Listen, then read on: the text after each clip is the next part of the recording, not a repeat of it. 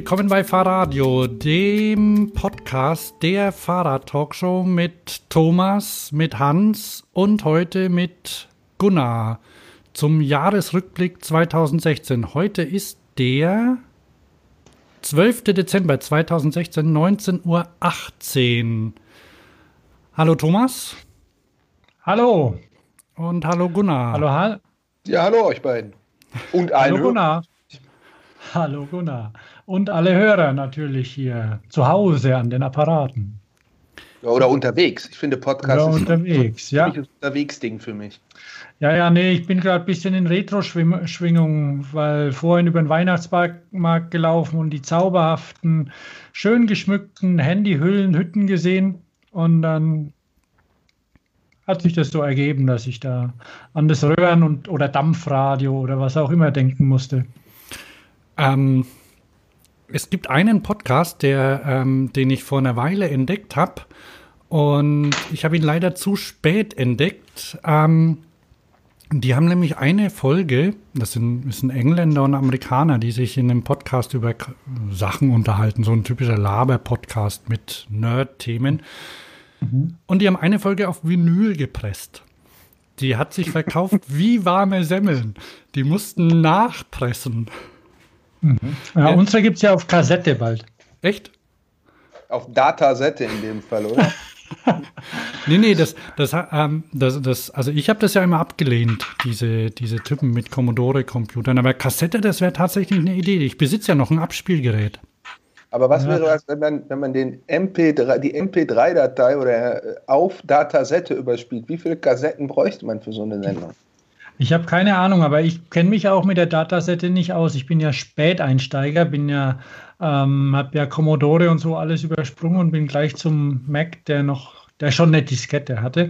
Aber es ist so, dass einer meiner Lieblingskünstler des Jahres 2016, wir sind ja schon im Rückblick, und der auch bei der Intro, die vielleicht die einen oder anderen kennen für Popmusik, der Bonnie Ware, der vertreibt seine Sachen auf Vinyl und auf Kassette. Aha, Natürlich ja. auch auf MP3 und alles. Aber Kassetten fand ja ich immer doof als Kind. Geldverschwendung. Also fertig bespielte MCs dachte ich mir, das ist blöd, kann man nicht kopieren und so. Aber das ist Altmännergetue. Ja, aber was ich, bei, mir, bei mir hat es überlebt, ich benutze immer noch den Ausspruch verdammt nah an der CD, wenn ich, wenn ich irgendwie sagen will, hey, das ist schon ziemlich cool. Ja, das ist immer noch die BASF äh, irgendwie Kassetten oder TDK, nee, es war BASF Kassettenwerbung aus Fernsehwerbung aus den 80ern. Verdammt der CD. Benutze ich heute noch. Ja, ich, ich. Es gibt doch diese ich Bilder. Es gibt doch diese, ähm, wo gibt's denn das? Bei BuzzFeed oder so. Wenn du diese Bilder noch erkennst, dann bist du so und so alt. Die kennt der ja wahrscheinlich, oder? Ja, die verweigere ich aber mittlerweile eloquent. Naja, und, und eines davon zeigt eine Kassette und einen Bleistift. Ja. Und wenn du weißt, was das bedeutet, dann bist du vor 1990 geboren oder so. Ja, ja da, da gehe ich auch immer drüber über so einen Schnickschnack, weil das ist was für Mädchen und für 80er Jahre Partygänger. Da fällt mir ein, habt ihr, äh, jetzt können wir mal dissen, aber mein, mein Facebook-Schock der letzten Tage, ich weiß nicht, ihr kennt doch den, kennt ihr noch, als der SWR noch SWF hieß, da gab es diesen Elmar Hörig. Ja, ja. ja. Äh, geht mal bei dem auf die Facebook-Seite. Also, das ist finsterste Brau, also es ist echt unterste Schublade. Mal abgesehen davon, dass man inhaltlich zu jedem Punkt äh, eine andere Meinung haben kann. Die Aufbereitungsform der Argumente ist wirklich, oder der postfaktischen Argumente, unterste Schublade. Wirklich, ich war schockiert. Mhm. Aber also immer höre ich es doch unehrenhaft raus. Immer. immer höre ich es doch unehrenhaft entlassen? Keine Ahnung, ich habe den früher gehört und fand das damals immer ganz äh, kurzweilig, nenne ich das mal. Oder auch lustig. Aber das ist jetzt nicht mehr lustig. Oh, hier schreibt der Postfakten ist immer noch besser als Faktposten. Der ist echt witzig. Das will äh, Jetzt weiß ich aber nicht, ob das sein echter, sein echtes Konto ist. Oh je. Ich, also das ist wirklich ganz. Pimmelfotos sehe ich. Nee, dann gibt es, nee, kurz, dann gibt es vielleicht, ich, vielleicht muss ich den, den Link bei. Egal, also es war jedenfalls ganz, ganz schlimm. Es war mhm. ganz schlimm. Das mhm. war Nazi-Plunder. Ähm, oder ich würde ihn als solchen bezeichnen. Ich meine, da gibt es ja immer auch. Dann, äh naja, gehen wir mal zu erfreulicherem. Der Thomas will, glaube ich, ähm, zeigen, was er trinkt. Ja, weil ähm, niemand hat mir einen Glühwein gemacht und ich auch nicht selbst. Äh, darum habe ich Bier mitgebracht. Bier aus der Oberpfalz, mhm. Bio-Bier aus der Oberpfalz. Dazu gibt es Magenbrot aus Mittelfranken und vegane Selbstmachkekse aus Baden-Württemberg, also der Hauptstadt Baden-Württemberg sogar. Sauber. Das also. Wer ist ihr? Ich, soll ich dir ehrlich sagen, ich habe eine, eine, kranke Familie zu Hause und äh, bin froh, wenn ich meinen eigenen Gesundheitszustand nicht durch übermäßigen Alkoholkonsum gefährde. Deshalb gibt es Wasser. Oh je, unsere Gäste trinken alle Wasser. Der letzte Gast hatte auch Wasser.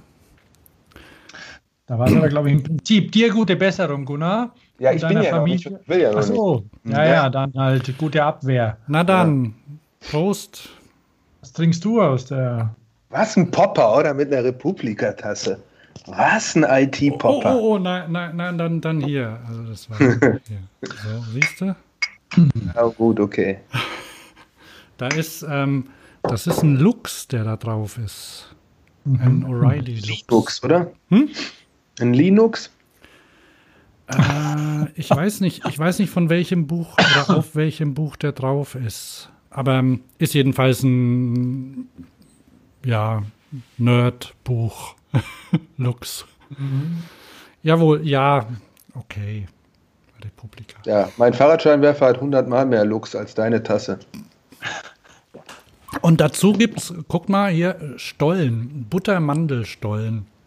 Ja, lecker. Das, ähm, die zwei, also die zwei Produkte kommen von ähm, einmal von Penny, das ist der Glühwein. Der hat sich als der Gewinner zwischen, im Abgleich von ähm, Glühwein erwiesen. Der hat gegen den Bio-Glühwein, der auch noch vegan war, gewonnen. Und dann. Bei wem? Bei, bei dir oder, oder in irgendeinem Blättle? Bei mir und bei Doro. Ah, okay. Also der. Also Kompetenzzentren, geballte. Ja, Penny, Penny Tetra. Kompetenzzentrum Glühwein, ja. Penny im Tetrapack. Und der Stollen kommt natürlich von Aldi, wie jedes Jahr. Ja. So. Okay. ähm, die Gebrüder Albrecht unterstützen uns immer noch nicht. Jedes Jahr wird der Aldi-Stollen erwähnt. Mhm. Aber, Aber wenn solange ihr Penny-Glühwein nimmt, habt ihr da auch keine Chance. Vielleicht nicht mit meinem Bio-Bier hier. Naja, wir müssen, ja, wir müssen ja zeigen, wer alles vorkommen kann. Aber guck mal, die haben jetzt ungefähr 80 Jahre nach der Erfindung des Fernsehens, hat Aldi mit, äh, glaube ich, Fernsehwerbung angefangen und ungefähr 500 Jahre nach der Erfindung des Buchdrucks mit, äh, äh, mit Plakat- und, und, und Zeitungswerbung. Äh, nee, Zeitungswerbung haben sie schon länger gemacht, aber sagen wir mal 150 Jahre nach Erfindung des Plakates haben sie angefangen mit Plakatwerbung.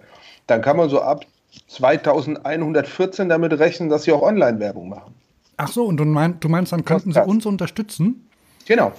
Vorher geht das gar nicht in deren, ist nicht in deren. Dann sitzen Set. Thomas und ich in unserer Loge und, und ähm, schimpfen über das Programm auf der Bühne, wie Waldorf und Stettler. Ja, dann heißt das Volata Radio. Ja, yeah, es gibt ja schon elektrisch unterstützte Rollatoren, oder? Ja. Ja, ja. Heißt ein Pedelec. Ja. Okay. Ja, dann ähm, müssen, wir, müssen wir den Gunnar Fehlau eigentlich vorstellen? Ja, ja, mach mal. Mach mal ein bisschen. Also wir kennen ihn ja schon so lang, aber vielleicht nicht jeder unserer Hörer. Dann, also, äh, Gunnar, du hast doch bestimmt einen Fahrstuhl-Pitch drauf. So, ach so, jetzt soll ich irgendwie ganz schnell sagen, wer ich bin. Ja, äh, nur, nur kurz ja, Kettenöl im Blut, sage ich mal. Irgendwie seit der Mitte der 80er beschäftige ich mich intensiv mit Fahrrädern. Rennen gefahren, Rahmen selber gebaut, gelötet, alles Mögliche. Habe die 90er Jahre als Fahrradjournalist gearbeitet, war dann kurz in der Industrie und Verbänden, habe 2003 den Pressedienst Fahrrad gegründet, der das Thema Fahrrad mit dem Bereich Medien zusammenbringt und 2010 mit einigen anderen Enthusiasten das Fahrstil-Magazin gegründet, ähm, wo ich auch noch Herausgeber bin und habe ein Redaktionsbüro hier in Göttingen, die unter PDF äh, dem, dem, Fahrrad Aufmerksamkeit verschaffen und unter der Fahne Velonauten klassische Lohntexterei machen. Kundenmagazine und was es so anfällt. Ähm, genau. Und wenn es irgendwelche Spaßformate mit dem Fahrrad noch nicht gibt, da, oder hier noch nicht gibt, dann schiebe ich das auch manchmal an, wie zum Beispiel die Grenzstein Trophy oh, und für 2017 auch was Neues, wo ich aber noch nichts verraten werde. Oh Mann. Also du bist kurz gesagt und auf Deutsch der Stefan Raab des Fahrrads. Oh, Vorsicht, nee, bei dem war ich mal, das war lustig. das war sehr lustig, äh, als, äh, als äh, er sich lustig machen wollte. Ja, das, äh, wir hatten aber lustige zehn Minuten zusammen. Äh, ja, ich sag mal eher so Hans Dampf in allen Gassen. Also ob Raab jetzt, ich kann nicht singen, ob er es jetzt kann, weiß ich nicht, aber er hat es zumindest vor, vor Publikum gemacht, was ich mich niemals trauen würde. Kannst du ein Instrument du? spielen? Arschgeige. Aber unter den Arschgeigen bin ich die Stradivari. Nee, äh, ein Kollege von mir äh, sagt, ich sei taktresistent und rhythmusimmun. Und schon meine frühschulischen äh, Erfahrungen und Prägungen geben ihm, glaube ich, recht.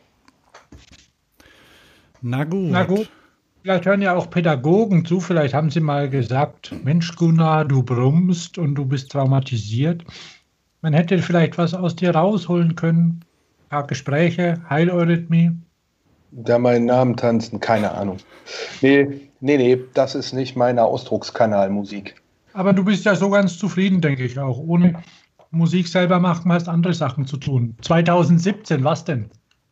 Achso, ja, das, was ich nicht verrate. Ähm, ja, aber ich kann ja so viel verraten. Die, die GST, die Grenzstein Trophy, sie kriegt ein kleines Geschwisterchen, was äh, nicht ganz so lang ist und vielleicht auch noch nicht aus sich heraus so anspruchsvoll, um dann, um sich auch einzurollen für die Leute, die sich einrollen wollen. Ah, so wie für mich so wie, wie Trondheim Oslo steht zu Paris Presse Paris oder ähm, irgendwie eine 150er RTF durch, durch Bergische Land steht zum Ötztaler. Dass man einfach sagt, okay, mm, ich will, ich will mal wissen, wie das so ist, wenn es ganz viel bergauf und bergunter geht, aber die ganz harte Nummer soll es noch nicht sein.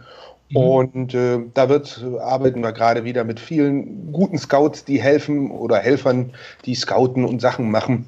Und das brauchen wir noch ein paar Tage. Die, die Webpage ist, ist äh, am Köcheln, hm. aber die Dinge sind ja dann immer doch, äh, brauchen länger, als man eigentlich ja. sich das wünscht. Mich beeindruckt es ja immer sowas, wenn man, man ähm, also jetzt äh, keine Lobhudelei, aber einfach solche Sachen anzufangen, durchzuziehen. Es ist ja auch anfangs finanziell kein reiner Spaß, sowas öfter. Auch wir haben ja den ähm, über die Eroica gesprochen in der letzten Folge, die ja mittlerweile Franchise Europa weltweit ist. Ähm, die, die, da braucht schon auch Energie irgendwie oder muss das einfach, gibt es nicht, mache ich. Ach, ich meine, natürlich muss ein Losbrechmoment da sein. Und bei der GST damals, äh, 2010 oder 2009 war es ja, um genau zu sein, das war 2008, hatte ich das erste Mal über diese Tour Divide, dieses Langstrecken-Self-Support-Rennen in den USA gehört. Und es war völlig klar, dass ich vorerst nicht die Zeit habe, mich mal vier Wochen auszuklinken und da mitzufahren. Und dann habe ich gesagt, okay, wenn es das hier nicht gibt, dann muss man es einfach machen. Und äh, das hat ja keine kommerzielle Idee. Das geht ja darum, am Ende geht es an der Stelle darum, dass man sich selber seinen Abenteuerspielplatz baut, äh, in, in, dem, übertragenen Sinne. Und es ist aber so ein schmaler Grad, wie viel steckst du da an Energie rein und, und, und wie viel, ähm, dass das nicht irgendwann, ich will ja nicht Rennorganisator werden oder Veranstaltungsorganisator, sondern ich will im Prinzip auf möglichst einfachen Mitteln einen, einen Rahmen stecken, wo sich dann Gleichgesinnte äh, verlustieren oder austoben können oder auch schlicht nur treffen können. Und äh, insofern ist die GST, also das ist ja ihre Stärke und ihre Schwäche zugleich. Also es ist natürlich, könnte ja, sie könnte ja viel weiter sein, viel prominenter. Also man hätte das Ding auch beliebig hochfahren können. Aber dann wäre es irgendwann echt ein, ein Job geworden. Und darum geht es nicht. Also es Gibt es eigentlich, Also äh, gibt's eigentlich noch das, ähm, die, die alten Rennen und so im, oder Rennen kann man es ja nicht nennen, so die alten Touren im Archiv, also auf, deine, auf der Website? Ähm, Finde ich die noch? Ja, also wir, ich überarbeite gerade meine Overnighter Internetseite mhm. und es gibt einiges. Also was wir ja nie gemacht haben, wir haben ja nie den Track veröffentlicht. Ja.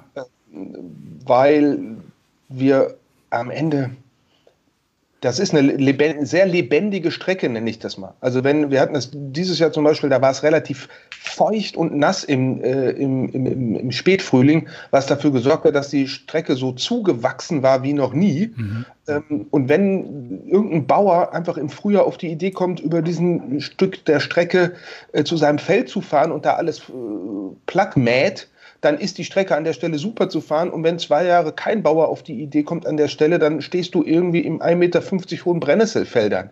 Das macht einerseits den Reiz aus, aber umgekehrt ist es natürlich dann auch wenig sinnvoll, den Track öffentlich zu machen. Noch zumal wir auch nicht an jeder Stelle verifiziert haben, ob das gerade privater Grund ist und ob man da auch wirklich drüber fahren darf. Also insofern gibt es den Track immer nur für die Fahrer und immer so den frischesten, den neuesten, der sich jedes Jahr ein bisschen verändert. Äh, aber bisher ist es, und es gilt auch das Gegenseitigkeitsprinzip. Also jeder, der was für den Track tut, der kriegt ihn auch. Also insofern, wenn ich eine Mail bekomme und jemand sagt, ich würde gern fahren und ich habe gehört, die 2011er Strecke war besonders so und so, kann ich den Track kriegen, dann kriegt er in, in der Regel irgendeine kleine Scouting-Aufgabe oder irgendwas, die er im Prinzip für den neuen Track tut und dann kriegt er auch den alten zugeschickt. Also das ist alles so sehr äh, geben, nehmen, äh, Shared Economy mit so ein bisschen Kodex. Na, mir fällt nämlich ein, dass ich ähm, irgendwie in den, in, als vor, vor einigen Jahren habe ich dann mal das so mitverfolgt und so, wenn es aufs Ziel zuging.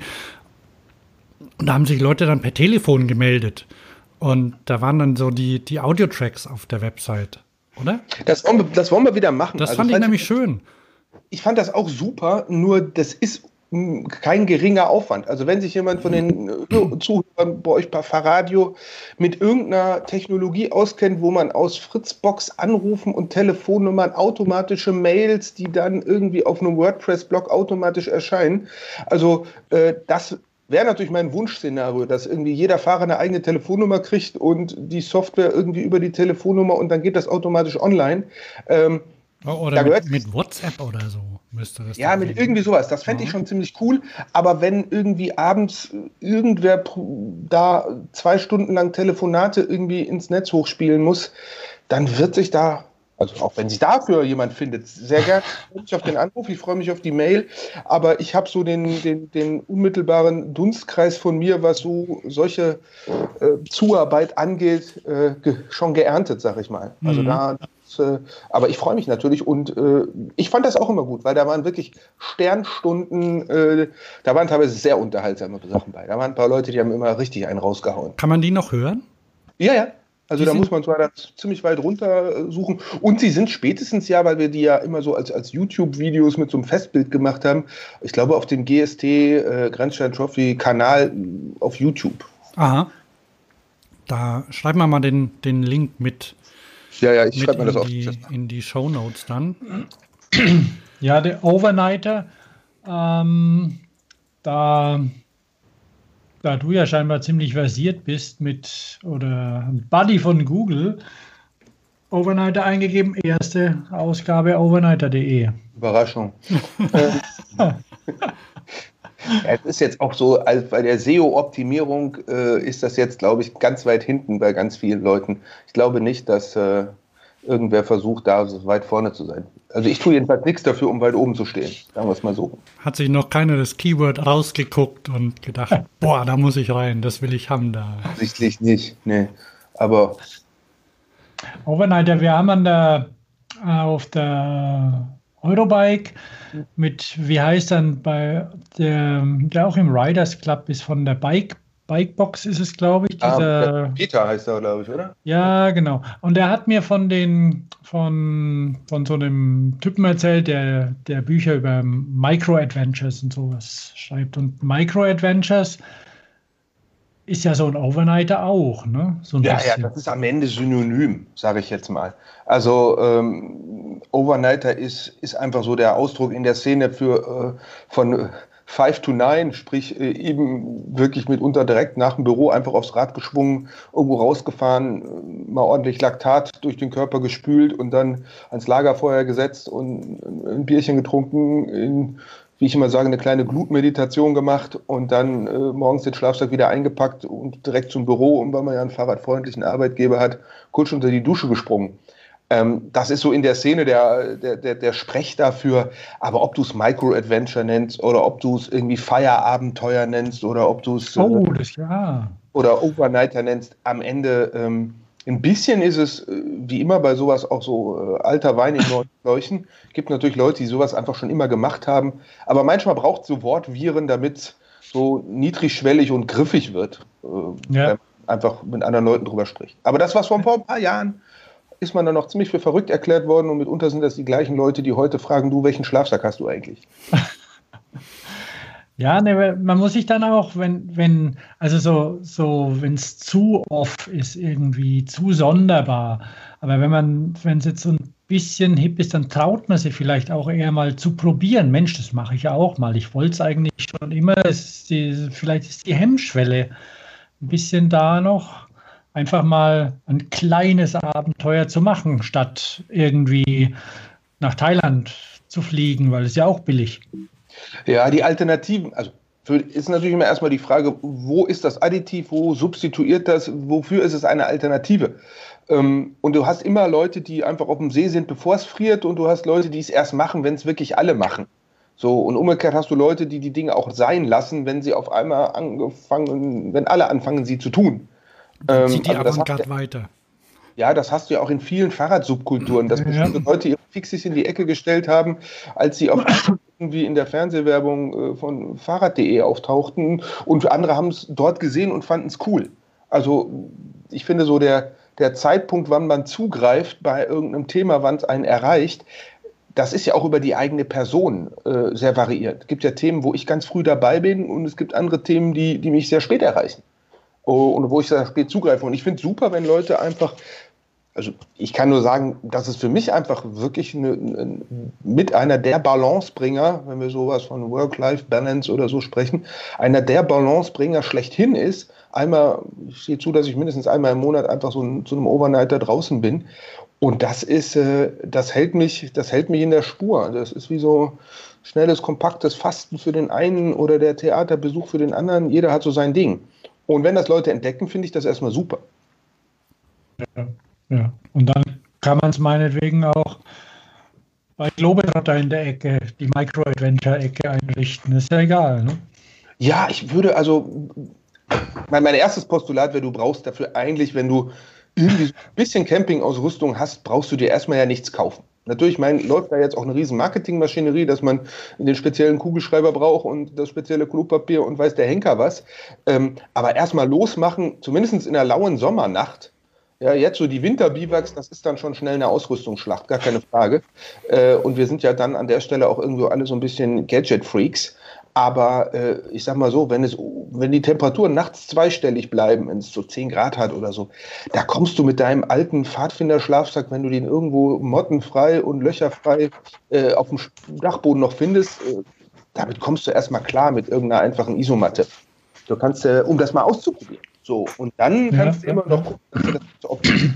Und dann gibt es viele tolle Sachen. Also dann kannst du natürlich den Gegenwert eines japanischen Kleinwagens in schicker Ausrüstung versenken.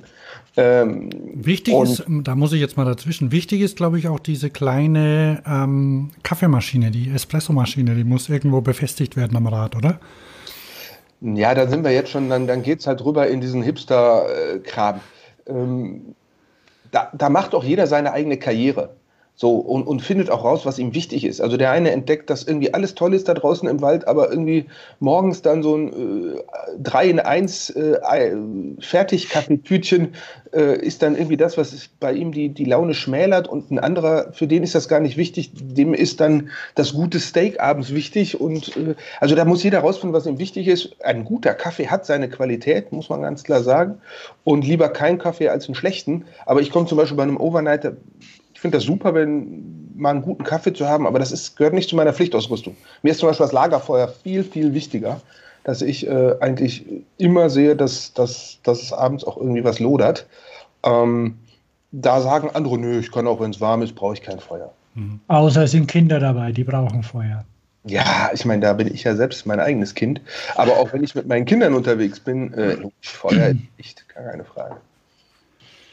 Fahren die mit über Nacht? Ja, somit, also das variiert so ein bisschen, wie der eine ist auch, also Oskar der Ältere ist eher so der Outdoor-Typ und Moritz nicht so. Also Moritz kommt im Sommer gerne mit. Haben wir auch schon Longboard-Overnighter gemacht, da sind wir mit Longboards rausgefahren ah. und so. Also das muss man auch ein bisschen anpassen und mittlerweile hat dann auch irgendeiner so eine Blubberbox, wie wir immer sagen, so ein Bluetooth-Ding und dann gibt es bergauf auch ganz Musik. Äh, für die Jugend, genau. Und, äh, also das, das kriegt dann einfach so an ein paar Stellen eine etwas andere Temperatur, weil einfach dann eine andere Generation dabei ist, im wahrsten Sinne des Wortes. Finde ich aber okay, weil ähm, das ist spannend. Und ich war letztens unterwegs mit einem meiner Söhne und dessen Kumpel und da habe ich am Abend aber alles erfahren, was so in der Klasse ist und wer mit wem wie kann und wer irgendwie was. Also da habe ich ein Voll-Update irgendwie, äh, wir Teenies im, im, im, Schulbetrieb bekommen. Das hätte ich so, wenn ich beim Abendbrot zu Hause gefragt hätte, sag mal Jung, und was läuft in der Schule? Dann hätte der so ein gesprächiges, pubertäres Jo von sich gegeben. Äh, und abends habe ich dann wirklich die Extended Version gekriegt. Das war spannend. Also das, da merkt man auch, dass so ein im Wald sein, sich bewegen, in der Natur sein, äh, in gewisser Weise offline sein, dann auch einmal äh, auch, auch, auch Räume öffnet. Na, ich schreibe hier mal mit. Ja, wie ist es? Ähm, weil es ist ja, weil du sagst offline, die Micro-Adventures sind ja auch so, so eine Gelegenheit, mal das Telefon in Flugmodus zu stellen. Ja, da gibt es zwei Modi. Da gibt es natürlich die Leute, äh, da, also da habe ich auch zwei Modi. Da habe ich den Modi, hallo Welt, ihr, ich fühle mich gerade super und ihr sollt das alle auch erfahren. Und das ist die Hauptspeise und das ist die Nachspeise und das ist mein drittes Bier, das ich getrunken habe. Also wo relativ und viel gepostet Jetzt live, Facebook live. So, und es gibt die Male, wo ich sage, hey, me, myself and I. Äh, und dann gibt es vielleicht ein Foto, wenn es losgeht und am anderen Morgen eins, wenn ich zurückkomme. Ähm, Fakt ist, dass... Äh, also ich finde das bei so einem Overnighter einfacher offline zu gehen als jetzt zu Hause. Also da komme ich auch nicht auf die Idee, alle Telefone auszuschalten äh, und, und, und, den Fernseher nicht so anzumachen und kein Radio zu hören. Also da äh, und ich bin jetzt aber auch nicht der Typ, der beim Overnighter die ganze Zeit Knöpfe im Ohr hat und Musik oder Podcasts hört. Außer natürlich die neue Fahrradio-Folge ist da logisch. Ähm, Eben. Aber äh, ansonsten, es ist eine gute Gelegenheit, so das eine oder andere, was man üblicherweise tut, so ein bisschen zu hinterfragen. Und so ein bisschen einfach äh, äh, nicht in so einem, in so einem normalen Routinen-Reflex-Kokon zu bleiben, sondern zu sagen, so, ich bin jetzt raus, was will ich eigentlich essen, worauf habe ich heute Lust, wie ist das Wetter, wie fühle ich mich, wohin geht die Fahrt, wie, wie schnell, wie langsam, wie, wie forciert, wie riskant. Also ich, ich habe da ja die Möglichkeit, einfach mal so eine Nacht alles nach meinen Spielregeln zu skalieren. Und äh, dazu gehört auch der Offline-Grad dazu, gar keine Frage. Ich habe mir ja zum Ende des Jahres nimmt man, also wenn es noch weiter fortgeschritten ist, ist natürlich schon direkte Zeit, aber man hat ja so dann die, ähm, die Pläne fürs nächste Jahr. Und eigentlich hatte ich schon für dieses Jahr, aber nächstes Jahr mal wirklich, da will ich sowas auch mal machen. Ja, dann machen wir das einfach zusammen. Dann machen wir eine, dann machen wir eine, eine dann machen wir eine, eine, eine Lagerfeuerversion von Fahrradio. Da lassen wir es knistern in der Glut und machen das mit viel Batterien, die wir dann brauchen, äh, am Lagerfeuer. Das ist so. Das machen wir. Da lade ich euch zu ein. Dann machen wir den Overnighter Fahrradio Special Lagerfeuer Edition. Ja, ja, ja klingt so nicht schlecht. Ja, ja, ja. Ich. Und ähm, wenn ich wenn ich schlapp mache, dann ist halt Stopp. Dann wird hier das Biwak aufgestellt. Sonst ja. heul ich. Ja, aber da gibt es ja auch die Version. Es gibt natürlich diese, ich fahre, bis ich nicht mehr kann und dann rolle ich direkt am Weg meinen Schlafsack aus, Modi oder Modus. Und es gibt natürlich den, ich fahre auch, also der kürzeste Spot, den ich ganz gut finde, der ist so neun Kilometer von zu Hause. So. Und das ist nicht weit. Also selbst wenn man sich da echt Zeit lässt mit, mit dem Mountainbike, das ist dann irgendwie, das hat, das ist in der Tatortlänge erledigt. So in jedem Fall. Also dann kann ich auch echt noch eine Fotopause machen und irgendwie so. Und das ist ja auch, es geht ja nicht ums Kilometerfressen. Es geht ja mhm. ums äh, Erlebnis statt Ergebnis.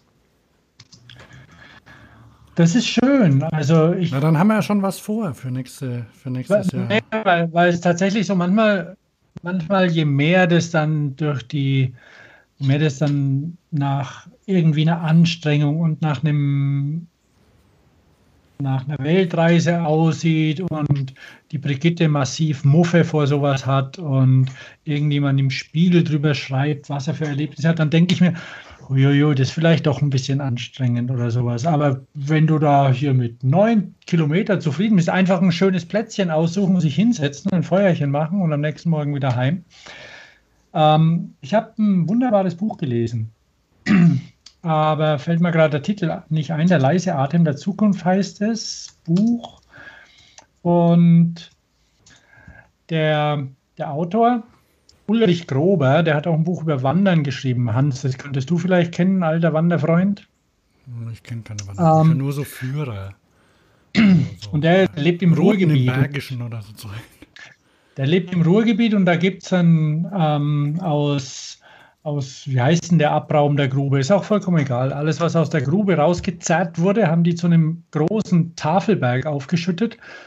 Und da geht er ab und zu hin und legt sich da unter den Sternenhimmel, weil da ist schön ruhig und schön platt und schön, schön trocken auch, weil, weil das Wasser abläuft. Das ist ja irgendwie alles Abraum, was da oben liegt. Und da braucht er nicht lang und ähm, da ist auch irgendeine Kunst oben, aber irgendwann verschwinden die Leute und dann ist Ruhe.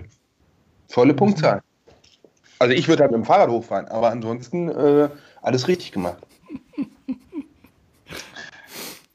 Ja, vielleicht fährt er auch mal mit dem Fahrrad, aber ähm, ja, das sind so die, die, die Sachen, wo man keinen riesen Aufriss machen muss und zur Not auch mal spontan. Also wie gesagt, ich habe ich hab das alles so, so optimiert bei mir, wenn ich mich entscheide, das zu machen, äh, dann und das, das mit der Familie abgesprochen ist, kann ich wirklich eine Viertelstunde später, 20 Minuten später auf dem Rad sitzen und habe angepasste Ausstattung. Also Hast da, du dein Gepäck schon vorbereitet? Nö, aber ich habe äh, einen geräumigen Lagerbereich, wo alles so gut strukturiert ist. Und das ist so, ich war zwar nicht bei der Bundeswehr, aber ich glaube, das ist so, so wie so ein Rekrut seinen Rucksack blind ein- und ausräumen könnte. So kann ich, glaube ich, relativ blind in meinem, in meinem Ausrüstungskeller meinen Kram zusammensuchen. Und dann hat man auch irgendwann die Erfahrung, was man wirklich braucht. Und dann geht das echt fix. Hast du ein Label drauf gedruckt? So von wegen hier na, ich habe ich hab beschriftete Kisten, ja, ja so ah. wie deine Aktenordner in deinem Hintergrund. Mhm. Also steht schon Kisten drauf, was da drin ist. Ähm, und die sind auch so in, in, in Benutzungshäufigkeits- und Relevanzreihenfolge hingestapelt und so wie im Supermarkt, alles irgendwie so optimiert, wo es steht. Und zack, zack hat man sein Zeug zusammen. Ja, da kann man was lernen, ja. ne? Leute. Ja. Nee, das ist, ähm, bitte was? Ja, wir müssen ja zum uns? Jahresrückblick kommen. Ne? Da war noch was, ja. Ihr habt ja angefangen. Ja. Ich habe ja. Und jetzt dachte ich, vielleicht, vielleicht da doch mal reinzukommen, ähm, statt ja. jetzt, also Zukunftspläne haben wir jetzt quasi, also nächstes Jahr ähm, machen wir Overnighter, ne? Genau. Mhm, genau. Thomas und ich. Ähm, bei mir, nur, nur um das kurz anzuwenden, äh, ich, ich fahre ja jetzt seit, seit über, seit, seit einem Jahr ähm, fahr, bin ich wieder aktiver Mountainbiker. Ähm, und Biker. ich habe festgestellt, dass es also, ich, bitte? Biker, habe ich gesagt. Oh, Biker, jawohl. Also ich fahre fahr wieder aktiv Mountainbike und ich habe festgestellt, dass man schon mitkommt irgendwie. Also ich trainiere nicht extra, aber wenn man dann so ähm, ich fahre öfter mit dem, mit der Alp, mit der Mount, na wie heißt mit der Mountainbike-Gruppe vom Alpenverein und die, die sagen dann, ob es schwer wird oder nicht, also ob es konditionell Anforderungen stellt. Und wenn man dann die, die Leute, die die Touren führen, kennt, ähm, nach einer Weile, dann weiß man, wenn der sagt, das ist ähm, Mittel, dann fährt man lieber woanders mit zum Beispiel. Aber letztendlich sind die auch alle dann fair und, und sind auch gar nicht böse, wenn man nicht, nicht hinterherkommt. Dann warten sie einfach. Also habe ich festgestellt, ist eigentlich meistens so. Und drum, drum kommt man da mit. Also man, man muss da keine, keine Scheu haben, äh, mitzumachen, glaube ich, oder? So also ähnlich wird 2000, beim, beim 2016, sein. Ne? Ja, 2016 war dann quasi für dich das Jahr des Wiederentdecken des Mountainbikes. Ja. 40 Jahre nach seiner Erfindung. Ja. Um noch ein ganz ja, wichtiges Schlagwort für den Jahresrückblick zu machen. Bitte? Aha, okay. Das gibt es ja Naja, die Feiern werden dann beim 50. gemacht. Jetzt ist ja 200 Jahre Fahrmaschine und 40 Jahre Mountainbike. 40 Jahre dieses Jahr oder nächstes Jahr? Ja, genau. Dieses Jahr ist äh, 40 Jahre Mountainbike. An welchem Ereignis ist das eigentlich festgemacht worden? Oh, da bin ich, ich bin nicht, ich bin da in der Historie nicht völlig textfest, welcher Tag und welches Rennen jetzt ist, aber alle Leute, die wichtig sind, haben sich darauf geeinigt, ja, dass es dies, ähm, da gibt es ja dieses Fat Tire Flyer Buch äh, vom Kollegen Kelly. Da steht ja alles irgendwie akribisch drin. Ähm, genau, also insofern, aber 40 Jahre Mountainbike und äh, jetzt, und jetzt, nach 40 Jahren, jetzt wo der Hans Dorsch mitfährt, Jetzt ist das Mountainbike angekommen. Das war, also ich weiß ja nicht, wieso die Zyklen sind, aber ich habe ja, ne? ich, ich hab ja sehr viel verpasst. Und ähm, ich, ich habe das, das Gefühl, dass ich, also äh, da hat sich ja viel verändert in der Zeit. Also ich bin ja 1989, glaube ich, habe ich mein, mein erstes Mountainbike gekauft.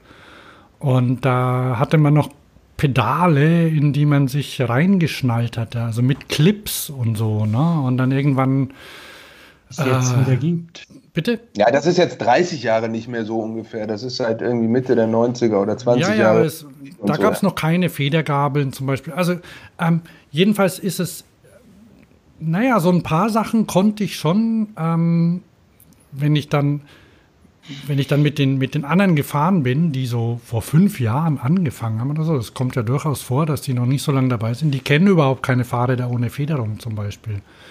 Und ähm, viele können überhaupt keinen Bunny Hop.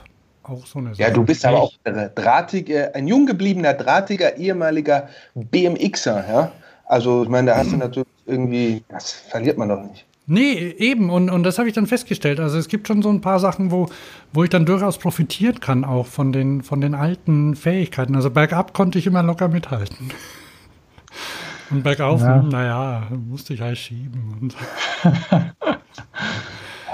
Aber ich bin, also ich, ich, ich muss sagen, dass mir das, ähm, also vielleicht hätte ich früher wieder einsteigen sollen, aber ich, was soll's? Also ich bin, Ach froh, was, dass ich wieder, Ach wieder was. angefangen habe.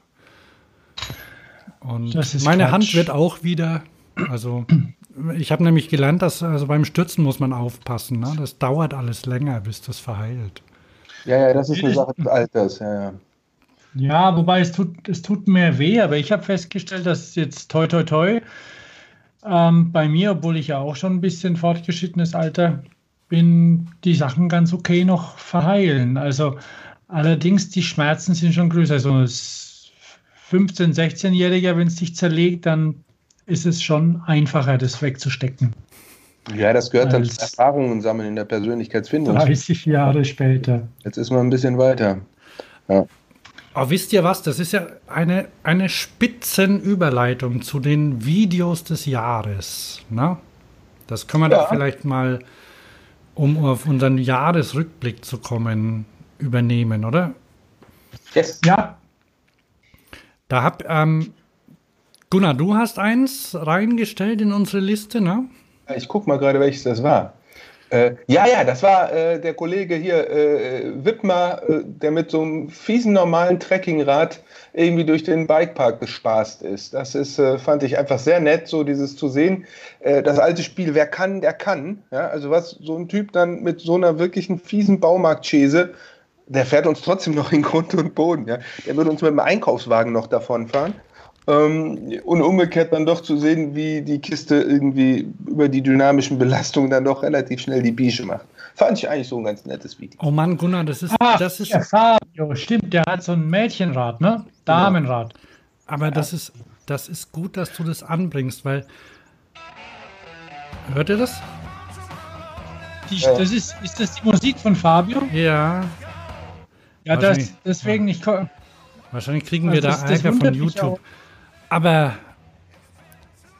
ich finde ja, ähm, ich finde ja die Idee okay, ne? Aber dieses hm. Video, ähm, ich habe ich hab mit Doro drüber gesprochen, weil ich habe überlegt, ob ich es kommentieren soll. Hm. Und das Kommentieren wäre aber nicht ohne Bezug auf 80er Jahre Pornos gegangen. Weil ja, aber das sind doch diese ganzen Videos, Entschuldigung, wenn ich dich unterbreche, so wie es zehn Standardeinstellungen aus der Zeit, als ich früher mal Pornos geguckt habe, gibt, ja, äh, so gibt es zehn Standardeinstellungen irgendwie äh, für Mountainbike-Videos. Ich kann die doch alle nicht mehr sehen. Die sind doch alle so langweilig. Ich meine, der einzige, der mit einer gewissen Regelmäßigkeit da ein bisschen rausbricht, ist der Danny. Ja. Aber diese ganz normalen, guck mal, ich kann hüpfen und jetzt dann mal in Argentinien und dann mal in Simbabwe und dann mal in, in, in, in, in Bensberg am, am Schloss äh, und dann die Einstellung, es schreddert und um die Kurve und von unten und die Tiefenschärfe. Wir können uns jetzt fünf Sekunden hinsetzen und jeder schreibt die Standardszenen auf. Es ist langweilig, es, es ist so und das hat natürlich voll diesen, diesen äh, an ein paar Stellen diese Nee, nee, gar, ja. nicht, gar nicht so. Ich finde, ich, ich find, da, da ist so eine Handlung drumherum gezimmert. Ach so, die, mit seinem Hemd. Ja, die, die irgendwie dem, dem Video, naja, die, die viel nimmt. Also wenn man, wenn man die, also mir hätten zwei Minuten Fahrszenen gereicht. Weil ich finde es eine coole Idee mit einem, mit einem, naja, hier Straßenrad, ähm, ein Downhill-Trail runterzufahren, ne? Daneben wären manche Bilder. Du hast, du hast, ja mal, also ich weiß nicht, ob man da vielleicht Fabios anderes Video auch anbringen sollte. 40 Minuten äh, Wheelie bis oh hoppla, jetzt geht's nicht mehr. War, Wie viele war, Kilometer war, war das der? Ja, ja. Fabio, POV, Point of View, 40 Minuten Wheelie, irgendwo in Österreich, wo Pof. er halt herkommt. kennst du, kennst du also, das? Weil, Nee, ich kenne das nicht, aber ähm, ja. Dann fährt er aus der, Haustür, aus der Haustür raus und bis er, bis er quasi nicht mehr kann, weil da irgendjemand fährt in den Weg oder was weiß ich und dann hoppla, dann ist der Willi zu Ende. Und ähm, Hat ja. so ein bisschen was von, ähm, wie heißt da? Ähm, Eisenbahnromantik. Ja. Nein, nein, kleine, gib mir eine Sekunde. Andy Warhol The Sleep, der Film, wo acht Stunden ein schlafender Mensch gezeigt wird. Ja, vielleicht. Also es ist, es ist nicht sehr aufregend, ja. Also ja. der Thomas hat mit Eisenbahnromantik auch. Also es gibt, glaube ich, irgendwo in Norwegen oder Schweden gibt es so einen Sender, der heißt irgendwie Slow, ähm, ähm, Slow Motion oder so. Die, die zeigen nur so öde Filme, Angeln oder so. 24 Stunden lang zum Beispiel. Ich fand das Video jedenfalls nett, weil es irgendwie mal ein anderer ja. Plot war und ich gebe euch natürlich völlig recht, ich habe das Ding jetzt nicht äh, ähm, nach cineastischen Kriterien und äh, irgendwie durchwühlt, sondern ich fand einfach so, ah, der Typ nimmt sich halt eine Schrottkarre und guckt mal, was geht. So. Mhm. Und ja. äh, so. Warte mal, ist doch Österreich, oder? Ja, ist der Österreicher? Keine Ahnung. Der klingt überhaupt nicht, das ist bestimmt ein Schweizer, oder? Ja, Komm, wir googeln mal. Na, ist auch egal. Aber, ähm, nein, nein, ich, ich finde ich find die Idee gut und ähm, das ist, ähm, ich, ihr seid ja beide, äh, also Thomas auf jeden Fall, Gunnar weiß ich nicht. Ähm, seid ihr ähm, Freunde der Top Gear Schrägstrich Grand Tour Sendung? Ach, ich, ich schnupper da mal ab und zu rein. Also so ein bisschen. Und die, so die haben ja auch, also das ist ja, bei denen ist es ja auch so, dass sie quasi so, so Extreme zusammenbringen, dass sie ähm, was weiß ich, mit, mit ähm, ich erinnere mich an eine Folge, da sind sie mit, ähm, mit so Behindertenrollstühlen im Gelände unterwegs gewesen, zum Beispiel. Und haben die aufgerüstet. Und haben dann gegen, einer ist mit einem Quad vorausgefahren und haben sie versucht, hinterherzufahren mit ihren Oma-Rollstühlen. Und so ähnlich ist das. Also deswegen kann ich das nur gutheißen. Ne? Nur ja, wenn er, von mir aus, wenn er, die, wenn er ein bisschen diese Handlung weggelassen hätte. Ja, egal. Aber äh, er hat ja auch diese 20, 10 Grundeinstellungen von jedem Mountainbike-Video auch abgearbeitet. Das ist, äh, der Grundplot ist erstmal ganz amüsant und damit hebt er sich von 99 Prozent aller anderen typischen Mountainbike-Videos erstmal ab. Ja, so. es, es gibt, ich habe den, den, der kommt in den, in den Show Notes. Es gibt einen, einen tollen Artikel und da in dem Artikel habe ich auch mein Lieblingsvideo des Jahres gefunden. Der heißt ähm, 0815 Epic Scheiße und dann noch irgendwas weiter. Und der ist bei, bei MTB News veröffentlicht worden. Und da haben sie mal so die, den, den aktuellen Stadius der Star, ja, den aktuellen Status der Mountainbike-Videos Also echt ähm, aufgeschlüsselt. Ich weiß nicht, wie viele Zeichen, ganz viel und ganz viele Videos drin. Mhm. Und da bin ich auf meinen Favoriten gestoßen, den du, Thomas, glaube ich, gar nicht so, so gut findest. Das ist dieser Field Tripping, heißt der. Tripping mit. Das ist Martin Söderström und David Goschek, die für Red Bull über ein Rapsfeld. Ich, ist es Raps? Also über so ein Blumenfeld springen. Okay. Ich mach mal leiser. Okay. Äh, Feldtripping, alles klar, okay. Und Ups, okay, da ist Red Bull dahinter. Ne? Seconds can mean the difference. Klar, Moment. So, wo waren wir denn? Warum, was passiert hier gerade? Was, äh in, der, in der Liste ist ein Link drin, ne? Okay, klar. So. Habt ihr den direkt? Ah, alles klar, so wird's gemacht. Okay. Dann stelle ich den leise und dann. Äh ja, ich bin dabei. Mhm. Also zugegebenermaßen, Hans, das ist ein, der Fabio Osttirol, Osttirol ist my playground. Mhm. Also ist ein Österreicher. Ich hätte mir beim Fabio ähnlich wie bei fast allen Skateboard-Videos eine bessere Musik gewünscht. Um, weil entweder irgendwelcher Oller Rock oder Oller Punk oder Oller Neuer, wie auch immer. Und das ist schön gemacht, das Video, gibt es gar nichts. Ist, ist schon schön. Es erinnert mich ein bisschen an die äh, Blues Brothers Szene in dieser, äh, in dieser äh, Kirche, wo sie auf einmal so wild rumhüpfen mhm. mit den Trampolinen, oder an die Kaminszene von Mary Poppins. So, jetzt habe ich aber Bildungsbürgertum gucket. also Mary Poppins kenne ich nicht, habe ich nie gesehen. Blues oh, Brothers habe ich bestimmt mehrfach gesehen, aber ich da gibt es diese erste Szene, wo die in der Kirche sind mit James Brown und wo dann die Sänger ja. irgendwann so hüpfen und du wirklich merkst, hey, die haben Trampoline oder so. Ja. Aber du siehst Trampoline nie, weil immer dieser, dieser, dieser, da wie da das Feld halt immer so diese Menschen, Menschenmassen ja. in der Kirche im Weg stehen, sag ich mal. Ja. Ja, und dieses, also, guck mal hier, dieses, äh, dieses Video, das dauert zweieinhalb Minuten, ne? So lang, das ist so lang wie ein Popsong. Ja. Und das reicht schon, ne? Und es gibt ein Making-of, weil das hat ja 18 Monate gedauert. Die haben ja, die haben ja erstmal ihre, ihre Hügel buddeln müssen und dann mussten die da Blumen ansäen und dann mussten die erstmal wachsen und dann haben sie, das gibt es in dem Making-of zu sehen, dann hatten sie echt Probleme, weil da war schlechtes Wetter. Drum ist da, also in dem Video ist es ja, naja, bewölkt. Mhm. Aber ähm, es gab irgendwie kein, kein besseres Zeitfenster. Besseres Wetter war nicht in Sicht. Eher Regen kam dann noch und irgendwann wären die Dinger dann verwelkt. Also mussten sie, mussten sie ihr Video drehen. Ja, kann man durchgehen lassen. Ist nett. Ist schön. Na, das war meins. Und dann, was, was gab es noch? Hast du noch was? Hattest du eins, Thomas?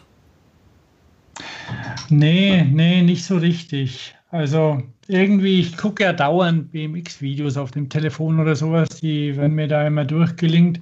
Und das, was mich dieses Jahr fasziniert hat, was aber, glaube ich, schon ein bisschen ähm, das ist aber, glaube ich, schon älter, ist dieser Typ, der sich in, in Südafrika einen riesigen Looping gebaut hat. Und ähm, dann etwas von den G-Kräften überrascht war und in der Mitte runtergefallen ist. Also er hat ihn einfach doppelt so hoch wie Danny McAskill gemacht. Und ähm, hat auch den Anlauf doppelt so, doppelt so lange gemacht. Und ja, ist runtergefallen. Du meinst, er ist da recht naiv rangegangen? Ja, ja, das hat er auch im Nachhinein gesagt. Also das ist Matt McDuff heißt der Typ. Das war tatsächlich dieses Jahr und ich werde einen, werd einen Link reinstellen. Es ist irre. Also er hat auch, ähm, es ist wirklich irre. Das ist bei The Rise. Es ist ein, also es ist ein Mountainbike Freerider. Matt McDuff heißt der Typ und der hat, der hat über ich glaube, er hat sogar über Kickstarter Geld gesammelt für den, für den Super Loop. ähm, beziehungsweise Loop of Doom nennt er ihn. Und ich mache mal einen Link rein, dann könnt ihr das Ding mhm. mal angucken. Na, ich habe ihn schon gefunden. Und, ah, okay. Und ähm, na, Männer, also abbrechen. Und auf jeden Fall hat er eben gesagt, okay, in, der kommt aus Kanada und der hat Geld gesammelt für diesen Looping. Er konnte normale Loopings fahren, ist er schon gemacht, hat er schon gemacht. Und ähm, dann hat er sich gedacht, hm, das und normale Loopings, hat das recherchiert, also so diese Größe, wie sie Danny McAskill fuhr, die fuhren sie schon vor 100 Jahren. Da hat er Bilder auch gezeigt irgendwo in seinem Kickstarter-Filmchen. Und da hat er sich gedacht, da muss mal eine neue Dimension ran. Und hat dann Geld gesammelt und dann hat er irgendwie jemand getroffen, der so einen Dirt Park in Südafrika hat. Der hat gesagt, er unterstützt ihn. Hm. Dann hat er Kumpels akquiriert und Kameraleute, Kumpels akquiriert und hat gesagt, okay, wir sammeln das Geld und wir gehen dahin und wir haben einen Monat Zeit. Ähm, naiv insofern, dass er nicht bemerkt hat oder auch vorher nicht wusste, dass es erstens die Leute eine andere Mentalität, was die Arbeit angeht, anhaben. Dann man praktisch tagsüber nicht Fahrrad fahren kann zu dem Zeitpunkt, wo das ist, weil es viel zu heiß ist und, und oder regnet. Und dann hat es so lange gedauert, bis sie das Ding irgendwie hingezimmert haben. Der, der hat ja den ab, den, ich weiß es nicht, ob er, ob er Unterstützung von Red Bull hatte, die ja normalerweise ähm, irgendwelche Studenten und sonstige Ingenieure haben, die, die das berechnen, alles. Wenn sie ja, irgendwie mit, mit, ja, mit Autos, wenn sie Saltos machen, das wird alles berechnet. Mhm. Ne? Also die machen das schon, weil das soll ja klappen auch, das Ganze, und soll nach Möglichkeit niemand sterben. Ich meine, es gibt natürlich Schäden bei Extremsport, aber ähm, die sichern sich schon ganz schön ab, einfach auch, weil es besser ist, weil es dann funktioniert. Er hat es nicht gemacht. Er hat einfach alles doppelt so hoch gemacht und dann irgendwie am letzten Tag, Flüge waren alles schon gebucht und so. Und irgendwie einen Tag davor haben sie gedacht, okay, jetzt muss es sein. Dann haben sie den Anlauf noch schön festgetrampelt, sind mit dem Pickup drüber gefahren, dass es alles fest wie Beton ist. Nie trainiert, nichts geübt. Einfach hochgestellt nach dem Arbeiten, hoch auf die Rampe, runtergerollt und tja, er hat noch nie so viel, so viel so eine große Last auf seinem Körper gespürt, hat er gemeint. Und ja, irgendwann war Schluss. Er ist dann in der Mitte von dem Ding ist er runtergefallen, auf den Boden, den er vorher platt gefahren hat. Also er wird, er wird, er wird wieder. Er hat das Ganze überlebt und ähm, hat viel daraus gelernt. Und auch, dass er es lieber in Kanada gemacht hätte, aber wie auch immer. Das ist so, das ist so eher mein Video. Und weil ja, diese, diese Energie, die er schon auch reinsetzt mit allem. Aber er hat gesagt, ja, so Projektmanagement-mäßig war es schlecht. Nehmt euch mehr Zeit, nehmt euch mehr Geld, macht's richtig. Aber das ist ja so, ich meine, wenn du dir so ein Danny McEske Video anguckst und wenn der da so den Bunny runter auf die Bahnschienen machst, du siehst halt die eine Sequenz, wo es geklappt hat.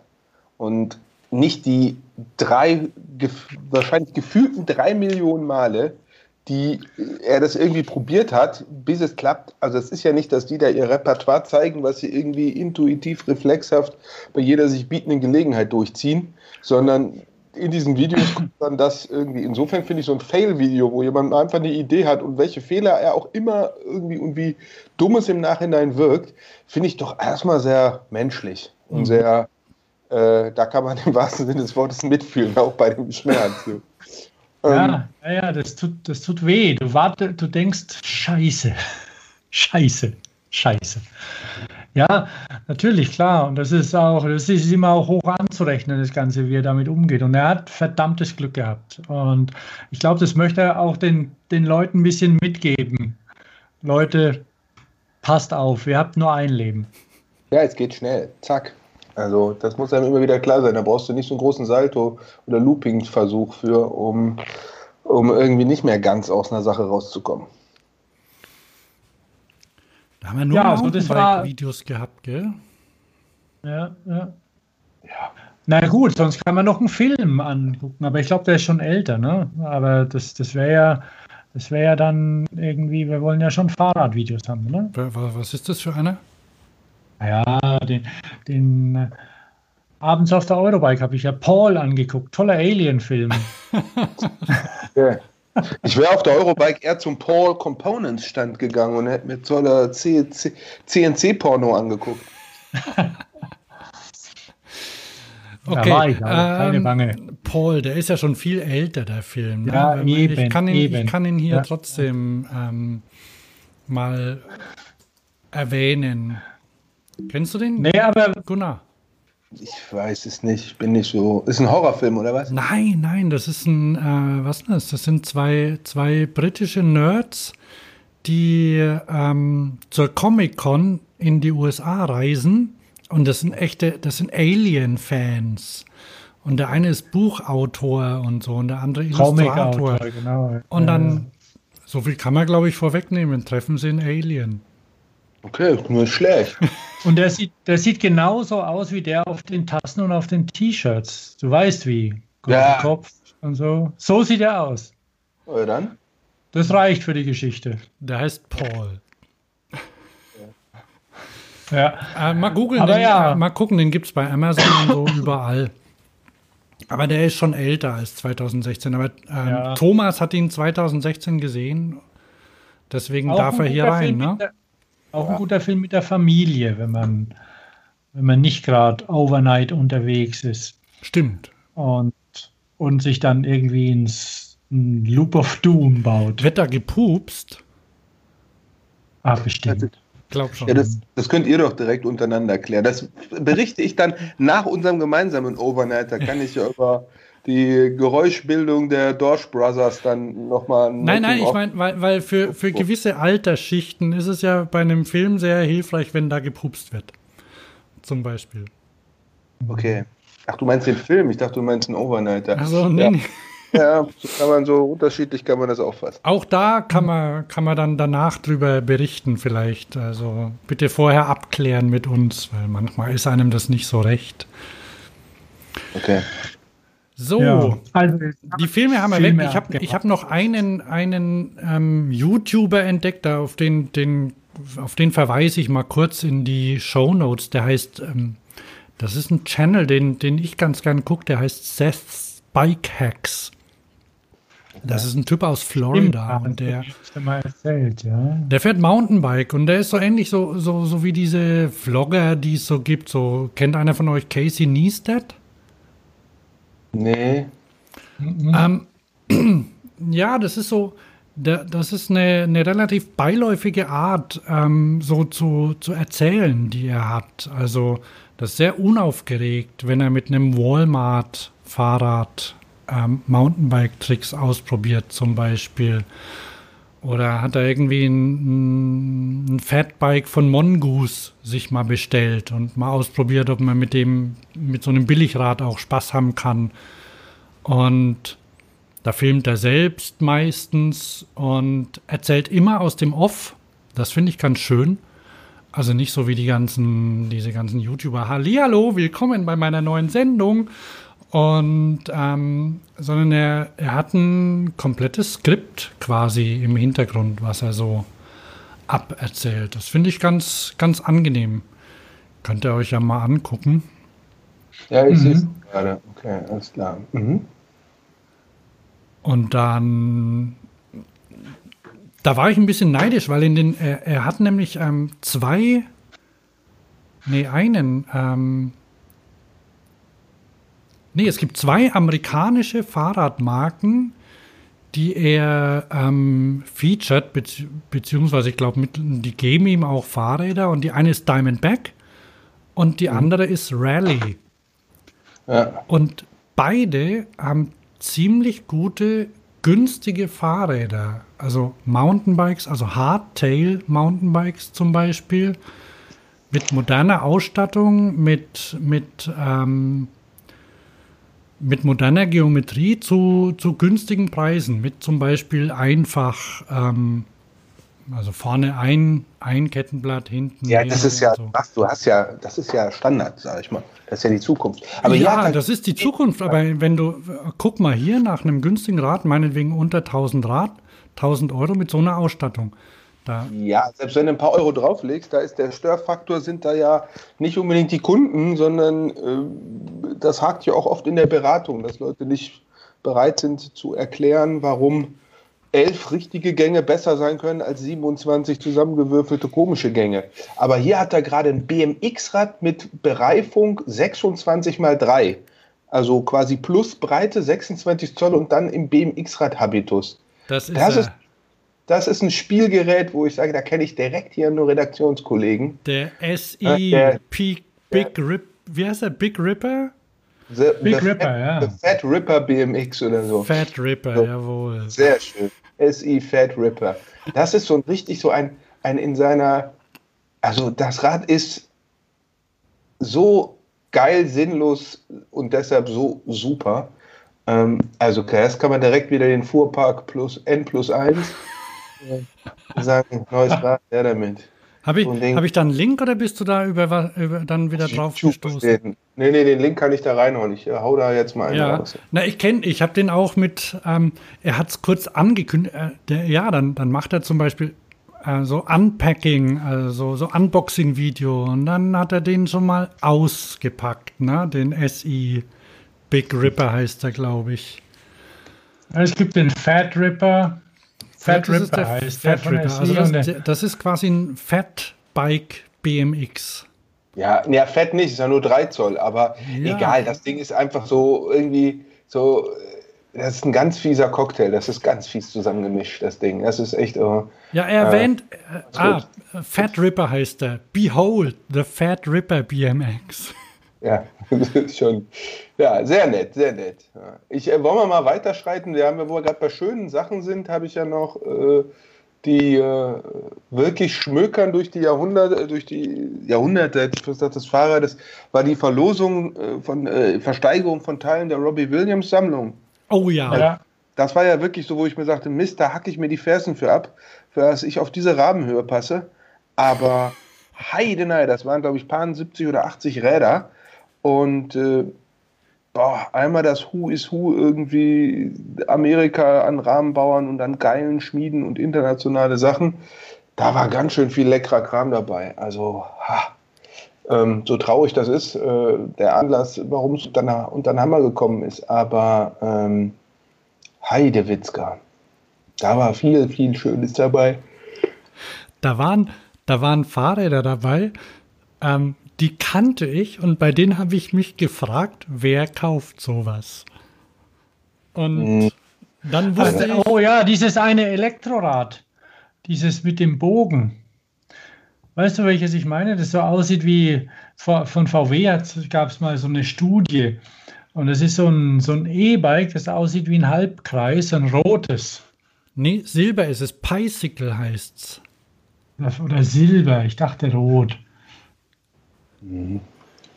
Ja, Das ist so ein, ist so ah, ein, ja, Bicycle, das ist da in, äh, in, in, in Silber abgebildet. Ja, ja. Oder Ja, wie auch immer man es nennt. Genau. Ist das, nicht, ist das nicht mit der Zahl Pi irgendwie für Kreis? Teil. Oh, ach so, da bin ich gar nicht drauf gekommen, ja. Also, hu. Aber ich meine, direkt da drunter das Lightspeed, ja, oder das Linsky daneben oder das Paschle Governor da drüber. Äh, ey, Heidenei. Ein Pecoretti, ja. Äh, also da äh, das Delta, das ist mit diesen Fäden statt Rohren. Ähm, Das Serotta Otrot, boah, was ein Essend. Also noch ein Pecoretti, noch mal Lightspeed, äh, die beiden Zips, äh, die freischwingenden, äh, also das Richie Breakaway, also da sind so viele, so schöne Räder dabei. Also, hei, hei, hei, Ja, ja, sein gelbes Tipp. Hm, Ja, Braun. hei. Das, das Zip ist doch auch, also das muss man mögen, aber ich bin Softride immer gern gefahren. Äh, und äh, so ein Zip hätte ich, äh, hätte ich genommen. Also gar keine Frage. Also da sind so viele so schöne Räder dabei, auch das Lemon. Ähm, so, und das Softride Rocket Wing. Oh, herrlich. Herrlicher Schnickschnack. Ähm, also da war schon, äh, War schon viel Schönes dabei. Natürlich alles nicht mehr so irgendwie State of the Art, aber kann man, glaube ich, getrost sagen, dass da ein paar Designklassiker und auch ein paar, paar Schmankeln der Fahrrad, äh, vielleicht auch ein paar Irrungen und Wirrungen, aber ähm, das hat einen nochmal so nochmal klar gemacht, dass der doch ziemlich viel Sachen hatte und nochmal, ähm, ja, dass auch wahrscheinlich 87 Fahrräder nicht genügen, um äh, am Ende ganz glücklich zu sein im Leben. Ähm, ja, wir haben ja immer, wir denken ja immer, dass das mit dem Fahrradfahren und dem Glücklichmachen irgendwie klappt. Äh, und gilt ja auch für viele von uns. Aber äh, er hat wahrscheinlich, hätte noch mehr Räder gebraucht oder weniger und mehr fahren, man weiß es nicht. Ähm, ja, Ride in Peace. Ja, also ja. zumindest, ähm, zumindest haben sie einen ziemlich hohen Erlös gebracht. Ich habe, ähm, als die Auktion noch lief, ich weiß gar nicht, stehen jetzt die. Was ist denn hier? Jetzt klingelt mein Telefon. Ah, ich höre es. so, ich habe mal weggemacht. Ich ähm, sehe hier nicht, äh, ich sehe nicht, uh, hier wird nicht gezeigt. Ähm, hier steht das geendet. Ich gucke mal, ob es, äh, ob man hier sieht, für was es rausgegangen ist. Also als die noch lief, habe ich mal geguckt und da waren, das waren sehr, also das waren Preise, ähm, die nicht quasi in Relation zu den Sammlerwerten oder so standen, sondern das ging ja an eine äh, wohltätige Verein, äh, an einen Verband. Irgendwo oben steht es, glaube ich, die ja, Christopher, Christopher and Dana Reeve Foundation haben das bekommen. Christopher Reeve, ne? Superman-Schauspieler. Mhm. Ähm, die, die haben das bekommen und ich habe mal geguckt und selbst das Einrad ging für einen Preis weg, der für mich utopisch war. Ja, aber ich sag mal so, viel zu viel Geld für Fahrräder auszugeben, das dann karitativ irgendwie äh, zur Geltung kommt, da kann ich mir ganz andere Szenarien vorstellen. Nee, ich äh, finde, also, ich finde es okay, aber man kann, also man konnte aus den Ergebnissen jetzt nicht sehen, was, was welches Rad jetzt irgendwie wert ist oder so. Jetzt historisch zum Beispiel, sondern das, die, das waren andere Kriterien, die da mitgespielt ja, haben. Also das ist sicherlich so, dass der, der, der Preisverlauf da nicht irgendwie die fahrradhistorische Bedeutung des einen oder anderen Exponates irgendwie dokumentiert, gar keine Frage sehe ich auch so. Aber auf der anderen Seite, ich meine, hey, wenn man jetzt irgendwie so ein bisschen Devotionalienhändler, Sammler ist und sagt, hier, äh, Robbie Williams äh, fand ich super und äh, Fahrradfahren finde ich super, ich will da eine Erinnerung an der Wand hängen haben, dann war das der Termin und dann konnte man sich da sehr schmuckvollen Wand äh, oder sehr schicken Wandschmuck besorgen. Ähm, oder wenn man selber, die sind ja auch immer ganz ordentlich vermessen gewesen, wenn man selber sagt, passe ich drauf, umso besser.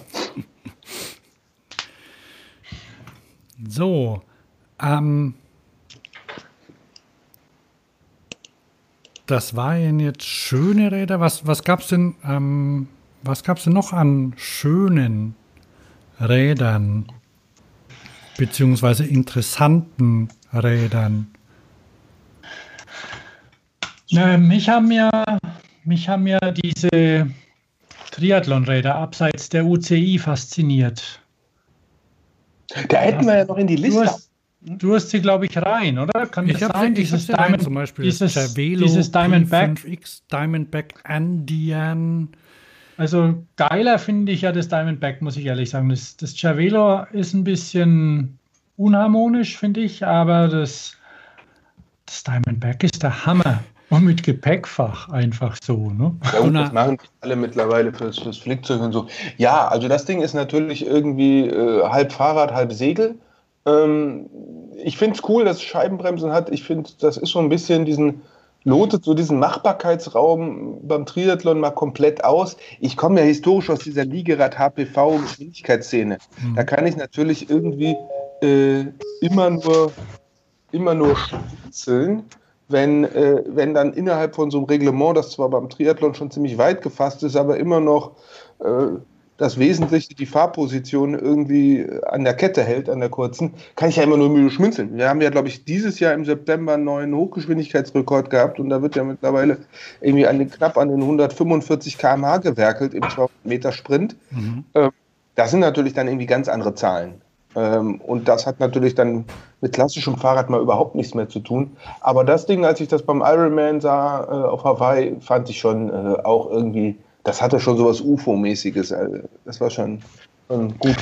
gut äh, ja, vor allem, wenn man, wenn man weiß, so wie wir als alte Säcke, wo Diamondback herkommt. Ja, ja. Oder hast, warst du mal, warst du mal, ähm, hast du mal von dem Diamondback Turbo geträumt? Als Kind? Oder was? Oder, ja. Nee, ich habe GT Performer war ich so eher der Typ. Ja, na gut, das Diamondback Turbo war auch ein bisschen zu kurz für uns große Jungs, aber es war wunderschön. Es war so ein Smoke Finish. Da, also in den 80ern war, war schwarz verchromt, zumindest angeblich. Es war nicht schwarz verchromt, es war überlackiert und mit, mit Nitro hat ein Freund von uns, der begütert genug war, so ein Ding zu haben, der hat aus Versehen diese ganze Smoke Finish abgewischt von seiner Karre.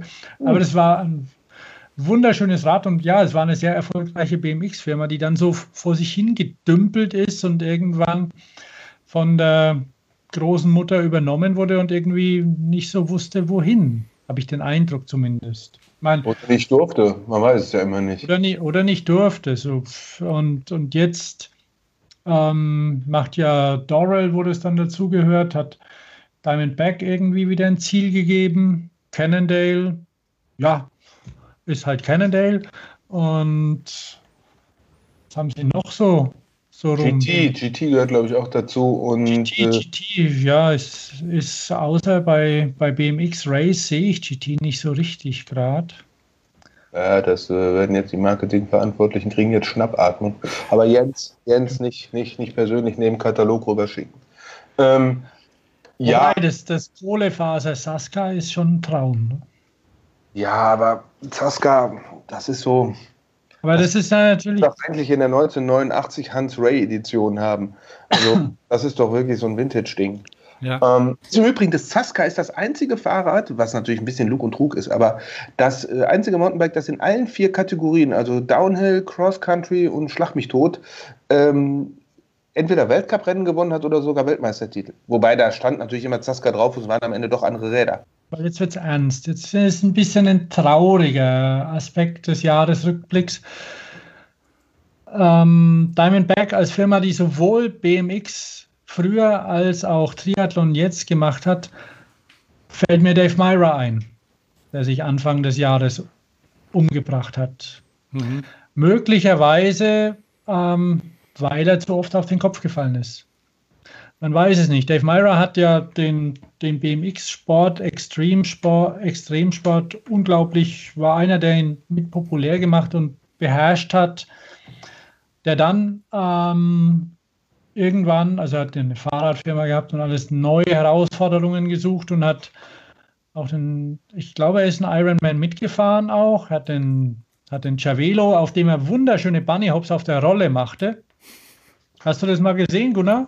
Nee ich, nee, ich bin da nicht so ein, ich bin da aber auch nicht so ein Videogucker, muss ich sagen.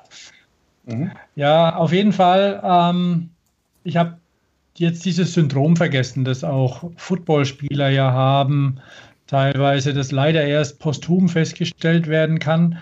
Aber auch das ist so eine Sache wie vorher hm, dieser, dieser Typ mit dem Loop of Doom, der aber Glück hatte, aber einfach so Sachen okay, du magst es und du fällst halt dann mal auf den Kopf und dann fällst nochmal und man, ähm, ja, einfach auch immer, man, ja, so gut wie möglich versuchen, sich zu schützen. Ich weiß nicht, was man machen kann und keine Ahnung, woran es auch sonst noch liegt, dass Leute Kurzschlusshandlungen.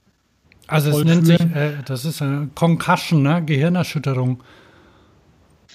Und das ist in den, in den USA auf jeden Fall ein großes Thema in letzter Zeit. Ne? Also die, die Football-Gerät unter Beobachtung.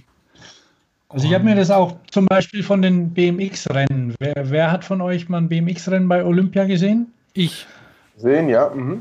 habe ich. Also BMX-Rennen sind ja mittlerweile wahnsinnig schnell und ähm, die, die Reifen haben ja auch kaum noch Profil, weil es gibt ja kein Dreck mehr. Es ist ja entweder ganz feste, ganz feste kleine Steinchen oder tatsächlich Asphalt. oder ganz fester Sand. Und ähm, die haben ja dieses, die, diese sehr hohe, diese sehr hohe Startrampe, um erstmal Gas zu geben. Und da wird sich auch öfter mal hingelegt. Da passieren Gehirnerschütterungen und äh, ich, ich habe mir von, von Rennfahrern auch sagen lassen, okay, dann kommen erst, da sind ja immer Ärzte dort und die, ähm, die sagen dann, okay, du darfst nicht mehr fahren.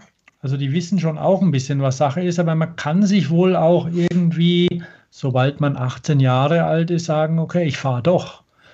Und das ist ein bisschen schwierig. Ich, war ja auch mal jung, ihr sicherlich auch, sich da zu disziplinieren und sagen, okay, ich nehme sowas ernst, weil so eine Gehirnerschütterung spürt man ja erstmal nicht. Auf jeden Fall war das, war das schon, ich meine, durch das, dass er so bekannt war, war das natürlich auch ein, ein riesen, riesen Wirbel. Und, aber unabhängig davon ähm, hat mich, bevor jetzt, äh, bevor er sich das Leben genommen hatte, fand ich es beeindruckend, wie er von BMX-Rädern zu Triathlon übergeschwenkt ist. Und dann dachte ich mir, wow, Triathlon, wenn ich nur schwimmen könnte, Wäre auch nicht schlecht. Schicke Räder fahren, wie beim BMX-Fahren auch. Ich mag schöne Räder. Und ja, aber das war so ein trauriger Moment 2016.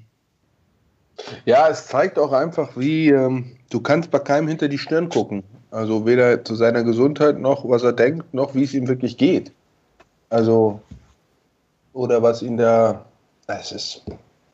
Ja. Carpe diem, carpe noctem.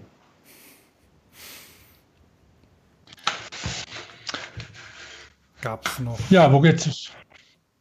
Ja. Du wolltest was sagen, Thomas? Nee, nee. Ich wollte nichts sagen. Ich ja, da sind wir von den, von den, von den, ähm, ja, von dem heißen Scheiß Triathlonräder sind wir irgendwie auf den den Tod gekommen. Wie kommen wir da wieder raus? Wie kriegen wir da die Biege? Ja, doch Totgeburten können wir dann machen und dann können wir sehr gut über das IKEA-Fahrrad sprechen. Ah, okay, alles klar. ah, vielen Dank für die Wendung. Okay. Segway auf also. Englisch übrigens. Was? Hm? Ja, was soll ich sagen? Also ich meine, dieses IKEA-Rad, ich finde das ja eigentlich erstmal ein super Signal ähm, wenn irgendwie Ikea sagt, so, wir wollen unser Geld nicht nur mit Billigregalen verdienen und mit Hackfleischbällchen, sondern äh, auch irgendwie Fahrrad kann das auch sein. Aber umgekehrt ist das natürlich wieder so ein Rat. Ich bin mir sicher, dass sie am Anfang auch Unterstützung und Beratung aus dem Fahrradbereich hatten. Und dann kann man wahrscheinlich genau mit jeder Entwicklungsstufe sehen, wie Designer und Marketingleute und Controller irgendwie das Ruder an sich gerissen haben und dieses Rad von ursprünglich brauchbar auf äh, es wirkt im ersten Moment brauchbar, aber es wird in der Praxis irgendwie grandios scheitern, ähm, runter oder umgebogen wurde. Hast Auch. du schon Erfahrungen mit dem Rad? Ja, ein Rad mit Zweigangschaltung, irgendwie das suggeriert, dass man damit Gepäck transportiert, ist, würde ich jetzt mal in Stuttgart sagen, zum Beispiel wenig lustig. Also da braucht, nee, da, da muss man auf die, da muss man auf die nächste Evolution der Chefdesigner, hat er gesagt, es wird sicherlich auch E-Bikes geben. Aber ähm, sobald sie daran gehen, natürlich, dann muss auch der Service stimmen vielleicht. Bei Smart sieht man ja, dass es nicht funktioniert, wenn man es nicht richtig macht. Einfach ein Rad nicht mal schlecht ist und ganz passabel aussieht, irgendwie verkaufen zu wollen von Leuten, die überhaupt keinen Dunst davon haben und es auch nicht wollen. Ähm, bei IKEA weiß ich es nicht, wie es ist, wer die, wer die repariert, wer einem hilft, wenn was ist. Ja, wieso? Da ist doch Werkzeug dabei. ah, stimmt. Wir haben immer so lustige Einbauanleitungen. Ähm, also, Hol dir einen Freund. Hatte ich nicht gerne gesehen, weil Bedienungsanleitungen kann IKEA. Das muss man ganz klar sagen. Also, ähm, das, das können sie, äh, vernünftiges Werkzeug beilegen können sie nicht.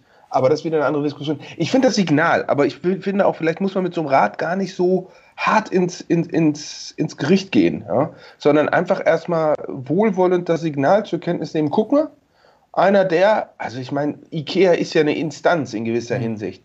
Und wenn die sagen, Fahrrad gehört dazu, und wir kommen ja später auch nochmal auf das Thema, äh, oder vielleicht kommen wir nochmal auf das Thema äh, Bikebild zu sprechen, ähm, wo ich äh, einfach sagen kann, das sind unglaublich starke Signale. Ja. So.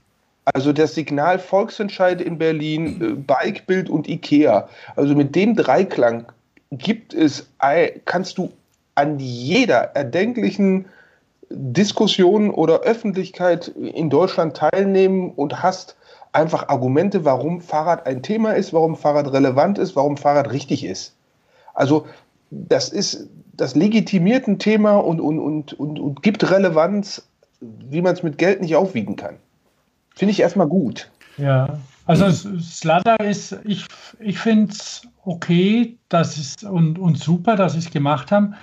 Ähm, vielleicht wollen sie auch erstmal ein Signal geben, passt auf, wir kommen, weil das ist ja schon eher, also ich muss ehrlich sagen, das ist mit, mit massivem Diebstahlschutz gestaltet. Weil schön ist was anderes. Oh. Und Gunnar, hast du es eigentlich mal äh, schon in echt gesehen? Nee, ich bin, ich hab's, ich war länger nicht im Ikea und hab's äh, auch nicht gesehen, aber. Gibt es das eigentlich im normalen Ikea-Markt? Können wir mal gucken. Verfügbarkeit kann man doch hier ah. Ikea aus, auswählen. Dann gucke ich doch mal. 499 Ikea Family Preis. Ja, jetzt guckst du mal hier in, in Kassel. Verfügbarkeitsprognose ansehen. Husch, husch. Und neu, aha, Verfügbarkeit. In den Warenkorb. So ganz verstehe ich diese, ja, okay. Hm. Ich ich verstehe jetzt hier nicht, hier ist keine Ampel, die mir jetzt sagt, da oder nicht da. Vielleicht habe ich mich auch verklickt. Ich meine, am Ende egal. Geschenkt. Also das Ding ist da, das Ding wirft schon beim ersten Blick darauf eine solche Menge an Fragen auf und löst ja auch diesen, also du hast ja diesen typischen Fall von Internationalität, nenne ich das mal. Ja? Also ein, in Deutschland ein Zweigangrad, vorne zwar mit Scheibenbremse, aber nicht mit Nabendynamo auszustatten, zeugt einfach Nullinger davon mitzubekommen, was die Leute da draußen wirklich haben wollen. So. Ähm, die Leute wollen doch nicht mehr so eine Gurken-Akkubeleuchtung haben, die geklaut wird, die nie geladen ist. Wir kennen die Probleme mit Akkubeleuchtung und in der Preisklasse leuchtet sie nicht mal richtig. Das ist wirklich jammerschade, ja. Also das sind so diese Kleinigkeiten, wo man, wo ich wo ich mir hundertprozentig sicher bin, wenn ein, ein Berater aus der Fahrradbranche, und da gibt es ja gute und die, die ja auch frei sind, die, die, die man buchen kann, wenn die mitgeredet hätten und zumindest erstmal in die Dachregion beim Verkauf gedacht hätten, dann hätte dieses Rad völlig anders ausgesehen. So. Und, und das ist so weich gekocht, so allen gerecht werden wollend und dann ja. irgendwie genau zwischen den Stühlen, äh, zwischen den Stühlen gesetzt. Und das Rad, also da kann ich doch jedem normalen Menschen nur sagen, für 499 Euro kriegst du so viel vernünftiges Fahrrad bei Leuten, die sich damit auskennen. Aber dann musst du halt nicht in ein Möbelhaus mit Frikadellen gehen, sondern in ein Fahrradfachgeschäft. Äh, da gibt es nicht wirklich, ich meine, 499 Euro wissen wir alle, aber geben wir mal diesen Normalpreis aus, für 7,99. Da gibt es schon Fahrrad. Ja, ja. also zur Not, zur Not sage ich, verzichte ich auf den Riemen und mache mir ein Licht dran. Ja, wobei, ja, da kann man jetzt das Diskutieren anfangen, aber äh, wir wissen, dass das Rad, das Rad braucht mit Sicherheit vorne keine, keine mäßige mechanische Scheibenbremse. So. Ähm, und, und, ein paar andere Sachen. Und äh, ja, also das ist, Ding ist, wie soll man das so sagen, hm, nicht gut durchkomponiert. So. Ich sehe die Zielgruppe nicht. Ich sehe auch nicht, dass die Dinger das dann wirklich benutzen. Und für einen Mitnahmeartikel, ich meine, hey, also so dicke geht es dem typischen IKEA-Kunden nicht, dass er mal aus Spaß 499 Euro spontan ein Fahrrad kauft. Nee, der Mitnahmekurskunde, der 499 locker hat, der kauft ja einen Van Moof. Vielleicht. Wie viel besser ja. wird aufgehoben, ist stilistisch ja, aber konzeptionell nicht immer. Nein, nicht, nicht wirklich. Nee, aber zumindest, wie gesagt, wenn schon, wenn schon nicht tauglich, dann ich bin mit der Optik nicht zufrieden. Es ist Unisex, klar, und irgendwie, aber weiß nicht. Vielleicht, vielleicht ist es erstmal ein, ein, ein Versuch und kann nur besser werden. Ist das eine Beta?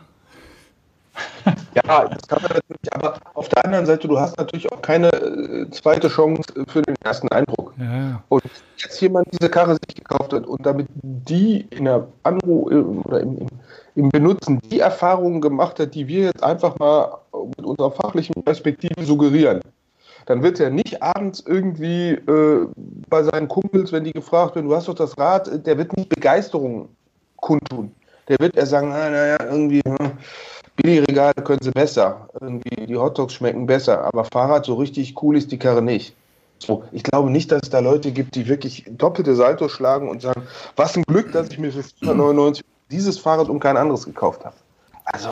Das ist wirklich schade. Ich kann euch, ich kann euch, eine, ich kann euch eine kleine Geschichte erzählen, was mir vor zwei Wochen passiert ist. Ich habe nämlich ein Gazelle E-Bike erstanden.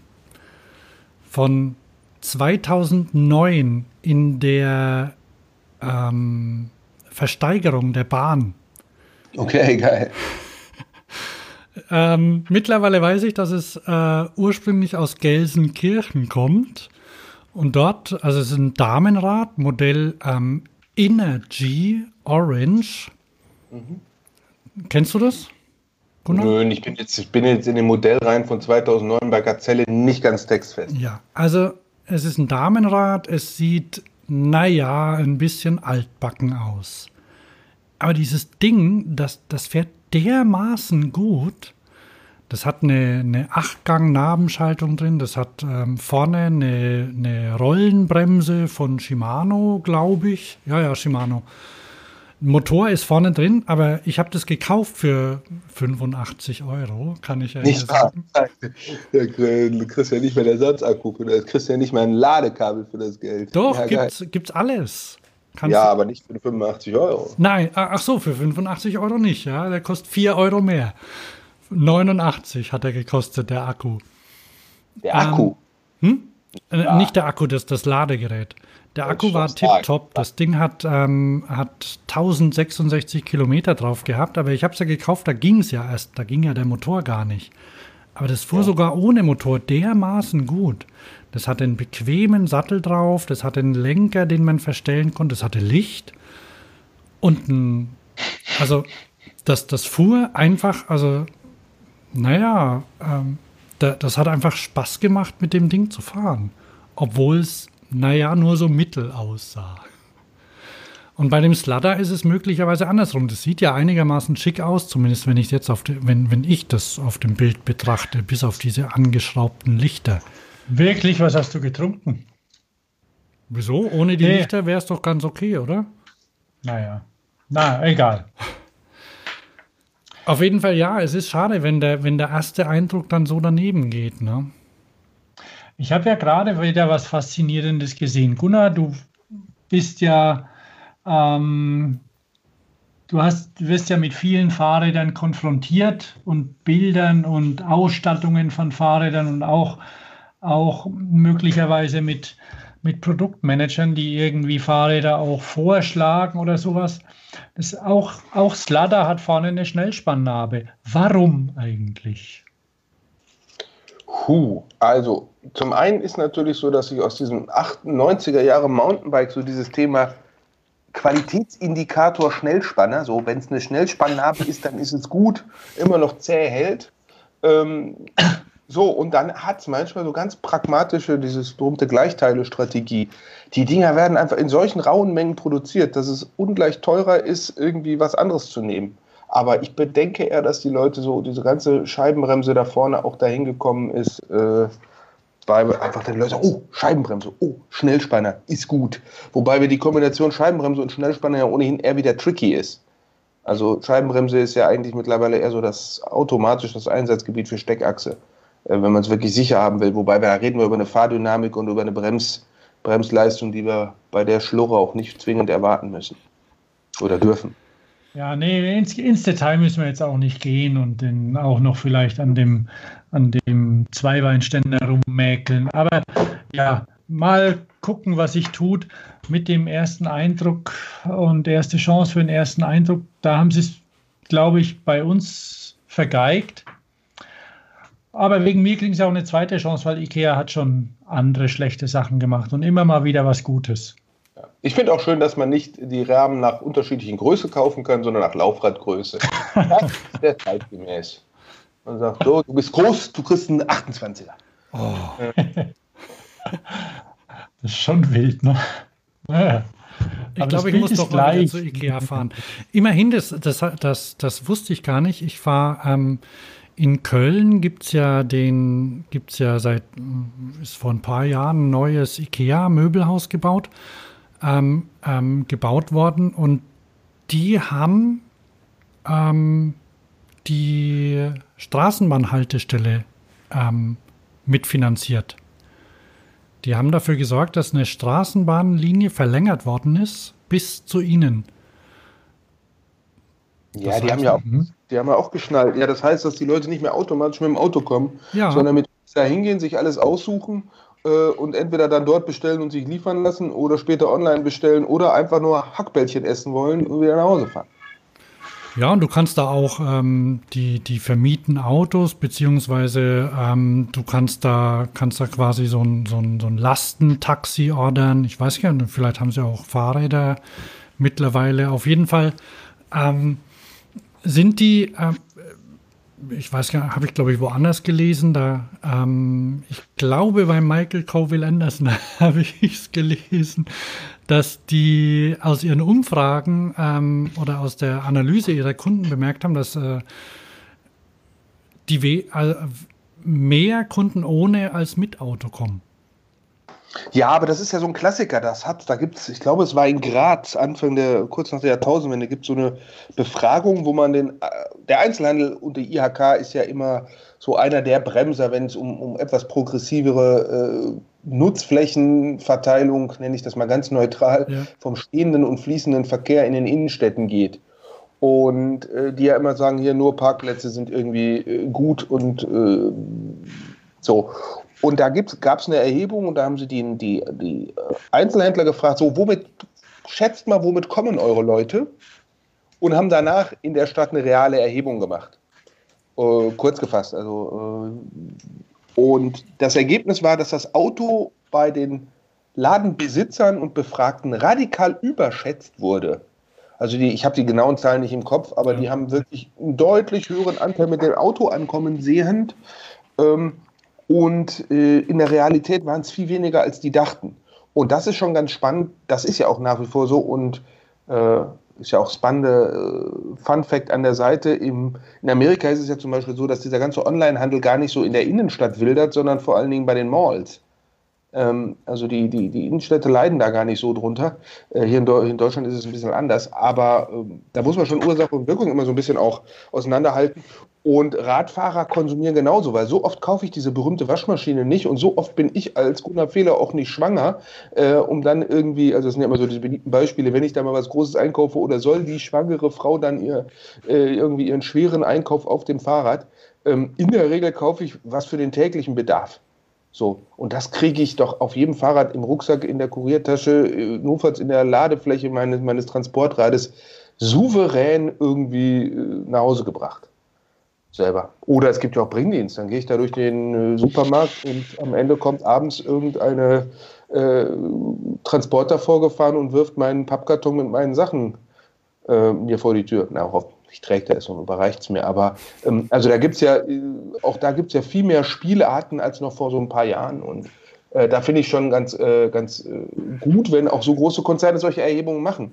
Das kann dann für die kleinen Diskussionen, wie wir sie ja in, in jeder Stadt führen, auf jeden Fall hilfreich sein.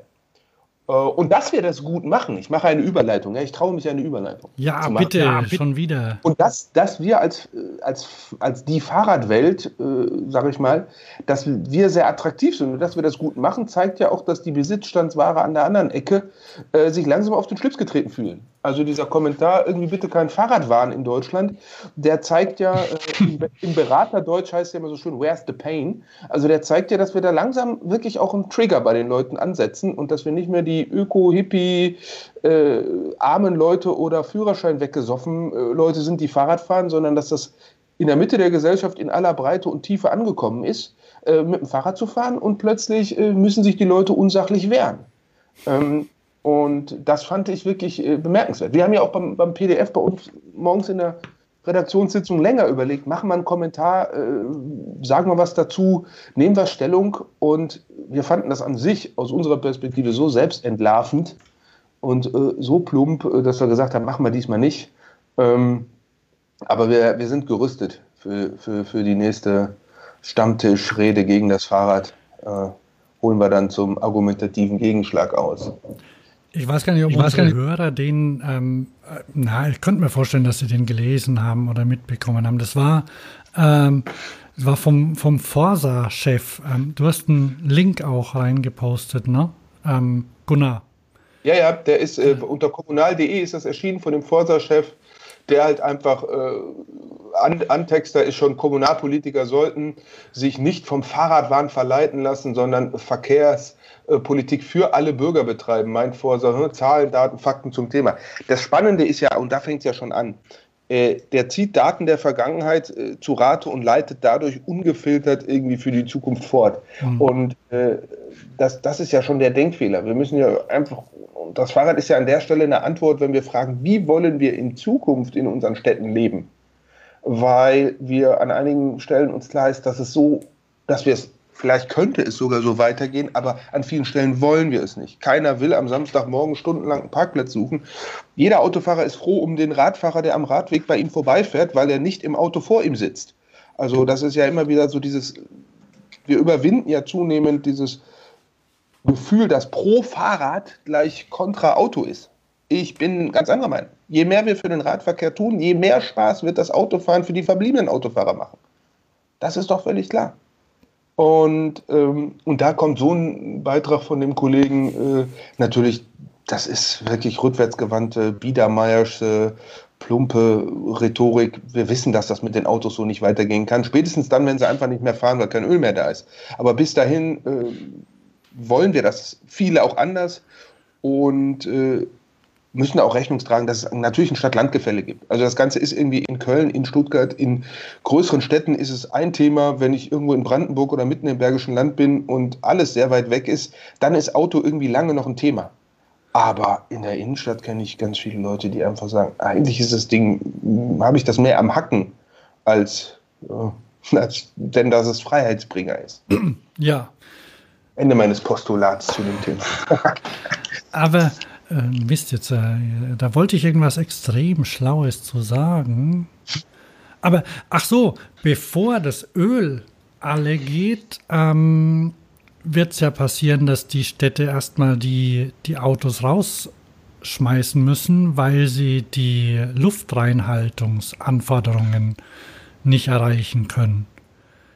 Also ja, aber ich, sicher, ich, weiß ja, ich weiß ja nicht, wer die Software schreibt für, für die Städte. Aber ich glaube, da sind ein paar, ein paar Programmierer, die da exzellente Referenzen in der Autoindustrie gesammelt haben und äh, jetzt mal einfach äh, die, die Software da gerade ziehen. Nee, Spaß beiseite. Völlig klar. Ähm, ich weiß nicht, wie die Diskussion da verlaufen wird. Ich merke halt nur, dass auch der, wie der Erfolg des ganzen E-Bikes, der ist ja nicht wegen Politik oder wegen der Branche, sondern trotz Politik und trotz Branche passiert. Also die Leute haben ja Lösungen und äh, ich kann es ja hier in der Straße sagen, wie viele einfach, wo der Zweitwagen wirklich Staub ansetzt, weil die Leute irgendwie mit einem schicken Erstpedelec, das sie haben, einen Großteil ihrer Sachen erledigen. Also da findet ja eine Umwälzung statt und da gehört zumindest, ich spreche jetzt immer erstmal für die Städte und für den urbanen und suburbanen Raum, da kriegen, das kriegen wir ja schon mit, diese Verkaufszahlen von irgendwie ein paar hunderttausend E-Bikes im Jahr. Ähm, das sind ja, die Räder landen ja nicht in Kellern und verschimmeln. Also die Räder werden benutzt und äh, die Räder sind, das sind natürlich substituierende Fahrradkilometer, manchmal sind es additive, das kann man jetzt noch, da kann man stundenlang einen Stellungskrieg der Studien gegeneinander führen ähm, oder einfach vielleicht auf das hören, was man so mitbekommt und was man bei Leuten sieht, wie das das Leben vitalisiert und mobilisiert. Ähm, das ist im, oh, das, das wird so weitergehen und schlaue Städte, und das ist meine These, schlaue Städte werden darauf eingehen. Äh, und Unternehmen werden auch darauf eingehen, äh, wie IKEA, wie andere, weil äh, wir das ja zunehmend merken, als wenn es diesen War of Talents gibt, dann wissen wir auch, dass sich Firmen nicht mehr alleine bewerben, sondern auch als Standorte bewerben. Und lange gab es diesen Gay-Faktor in den Städten, den Pink-Faktor irgendwie für Lebensqualität, für irgendwie Vitalität, für interkulturelles, was auch immer. Und Fahrrad, die, die, es ist ja kein Zufall, dass die liebenswerten Städte und die Städte, die ganz hoch gerankt werden, dass die oft auch eine gute Fahrradkultur und ein gutes Fahrrad, das ist kein Zufall. Also es ist nicht irgendwie eine mysteriöse Verkettung von Umständen, sondern das, das, das korreliert. Also wo sich gut Fahrrad fahren lässt, da lässt sich in der Regel auch gut leben. Ähm, also insofern ähm, kann ich ja für Göttingen sagen. Ich meine, die Stadt dieser Radverkehrsanteil äh, bei allen Leserbriefen in der Regionalzeitung, der immer wieder was anderes suggeriert, ähm, für viele ist das ein Teil der Lebensqualität hier. Hat auch was mit ja. Studenten zu tun, oder? In Göttingen. Ja, natürlich, klar. Wir haben viele Studenten. Wir haben natürlich die Professoren, die sich die E-Bikes leisten können. Und wir haben die Studenten, die äh, natürlich mit ziemlich viel, ziemlich einfachen Fahrrädern durch die Gegend fahren. Aber ich will mir nicht vorstellen, was diese Studenten, also was das für eine unglaubliche Belastung wäre, wenn die alle irgendwie einen 30 Jahre alten Golf hätten. Ja, ja. Äh, und umgekehrt, äh, die Stadt könnte einen öffentlichen Nahverkehr, in der 30.000 Studenten täglich irgendwie zu den verschiedenen Universitäten hin und her, das, die Stadt wäre bankrott wenn die alle irgendwie sagen, ich will jetzt in den Bus steigen.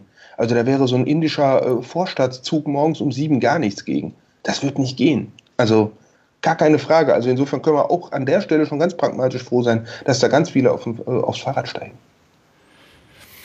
Ja, und das ist ja auch ähm, ja diese, die, diese aktive Fortbewegung, die ist, wird die beliebter oder kann man, kann man sowas sagen? Also, weil es gibt ja auch viele Leute, die, die können den, den Bus nicht leiden oder die, der, die, die vielleicht, die vielleicht sonst eher äh, die, die Unabhängigkeit suchen, dass sie halt an jeder, zu jeder Zeit losfahren können zum Beispiel oder sich wohin bewegen können. Da ist natürlich das Rad auch besser, ne? Ich glaube, das ist so, fragst du sieben Leute, kriegst du da acht Antworten und acht unterschiedliche Konstellationen. Was wir aber feststellen können, wenn wir jetzt das, äh, das, so, das so Signale wie das IKEA-Rad, wie die Bikebild, wie der Volksentscheid an verschiedenen Stellen Radfahren aus dieser Subkultur in die, in, in die Normalität gerückt wurde das mag der ein oder andere Nerd und Freak und vielleicht auch Fanatiker doof finden und sucht sich jetzt ein neues Sujet für seine Aktivität oder einen neuen Ausdruckskanal für sein Bedürfnis der Extravaganz. Aber an sich erstmal ist es verdammt, wird es zunehmend normaler und es ist kein, nicht mehr zwangsläufig ein, ein Status, ein sozialer Statusabstieg, wenn ich aufs Rad steige. Also noch vor 20 Jahren so ein Geschäftsführer bei einer Bank oder so, der keine Ahnung, General, schlag mich tot, wie die Amtsbezeichnung ist, ja, aber ähm, wenn der mit dem Rad zur, zur Bank gefahren wäre morgens, dann hätte der ge gesagt bekommen, haben sie gestern gesoffen, haben sie ihren Schlüssel verlegt, irgendwie äh, der Bank geht's nicht gut, ja, und irgendwelche Vorstandsvorsitzenden haben in ihren Weihnachtsreden dann gesagt, ich will in diesem Betrieb keine Radfahrer, die nach oben buckeln und nach unten treten.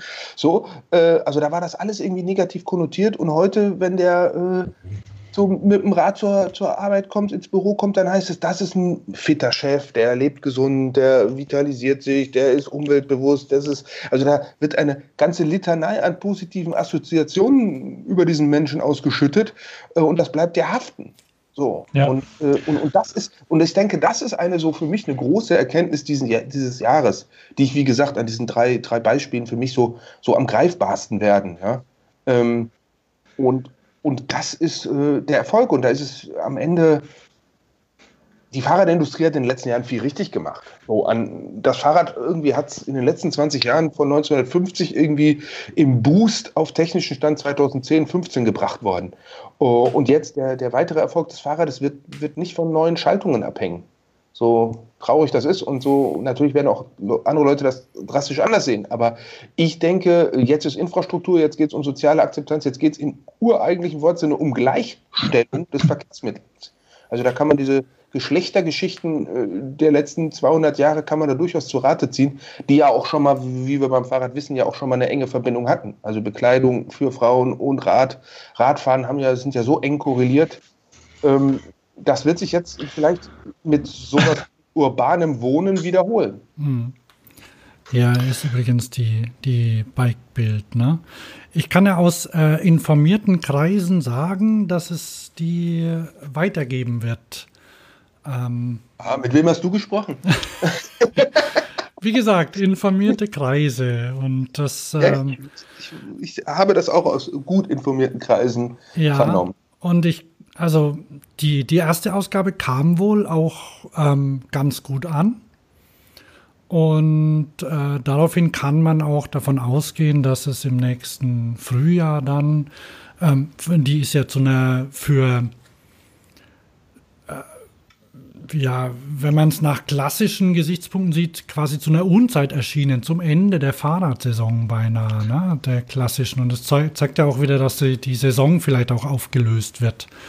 Dass es nicht mehr nur Frühjahr bis Sommer ist und dann kommen, ja. ähm, kommen Tipps, wie man sein Fahrrad einmottet über den Winter. Achso, da, da, dafür, da mit diesem Saisonhype und ähm, das 2017er Modell ähm, schon Mitte 2016 und unbedingt was Neues haben wollen. Es gibt ja, gibt ja gerade gerade ein bisschen durch Pedelecs befeuert, aber auch durch engagierte Firmen und vielleicht auch, denke ich, sozialromantisch, ein bisschen durch ein Gespür für Nachhaltigkeit gibt es ja die ein oder andere Bestrebung, auch mal ein Modelljahr oder ein Modell länger laufen zu lassen. Ich war bei Pinion, die rückwirkend die Fünf-Jahres-Garantie für ihre Produkte eingeführt haben. Es gibt noch keines, das fünf Jahre alt ist, aber ähm, nächstes Jahr, April oder sowas, werden wohl die ersten fünf Jahre alt werden, um dann mal zu sehen. Und die, die haben ja ähm, jetzt ein neues Modell rausgebracht, rausgebracht die C-Linie, die viele der Nachteile oder vermeintlichen Nachteile der, der 18-Gang bzw. der ersten Generation Pinion-Getriebe ähm,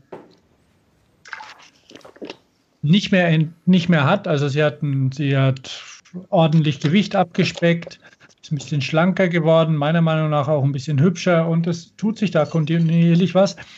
Ähm, sie möchten aufwärtskompatibel bleiben, was auch so eine Sache ist. Also wir, da waren, ich war bei, bei, einer, bei einer Händlerinformation bei, bei Pinion und da waren auch Händler und die sagten, hm, wenn jetzt heute zum Beispiel jemand eine, eine Dura Ace oder eine XT hat, die vielleicht zehn Jahre alt ist, dann muss er zu eBay teilweise schon echte Preise zahlen, weil Vintage, er kann nicht einfach mal ein Ersatzteil haben, obwohl das Ding wunderbar funktioniert. Also Pinion sagt zumindest, sie möchten, sie möchten kompatibel bleiben und auf längere Sicht Ersatzteilservice bieten und mit ihrem ja, relativ schlichten Produkt, nenne ich es mal. Es ist ja nichts, was, was sich komplett immer wieder verändert und da auch ein bisschen bisschen für Ruhe sorgen.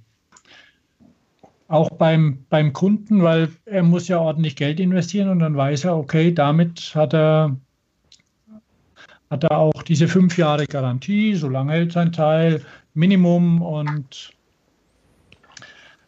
ähm, bei den E-Bikes sind einfach die Entwicklungskosten so groß, dass sie sie teilweise länger laufen lassen. Äh, oder was sie, siehst du sowas auch oder ist das mein Wunsch? Gedanke ein bisschen?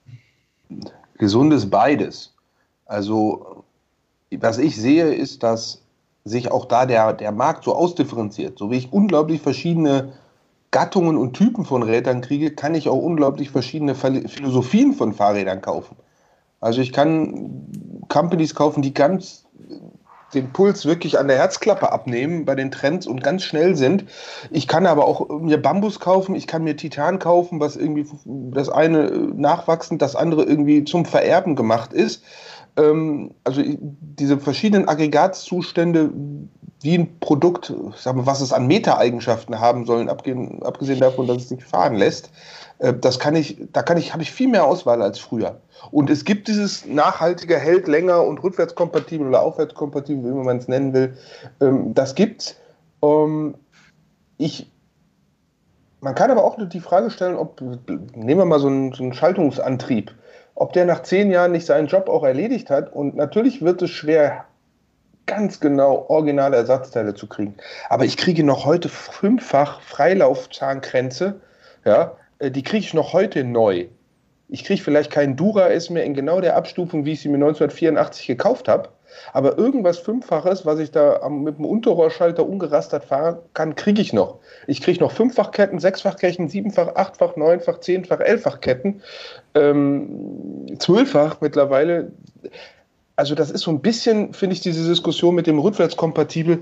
Hey, kriege ich Ersatzteile für meine 20 Jahre alte Spülmaschine, für meine 10 Jahre alte... Also es gibt so viele Sachen, wo ich gewohnt bin, keine Ersatzteile zu kriegen.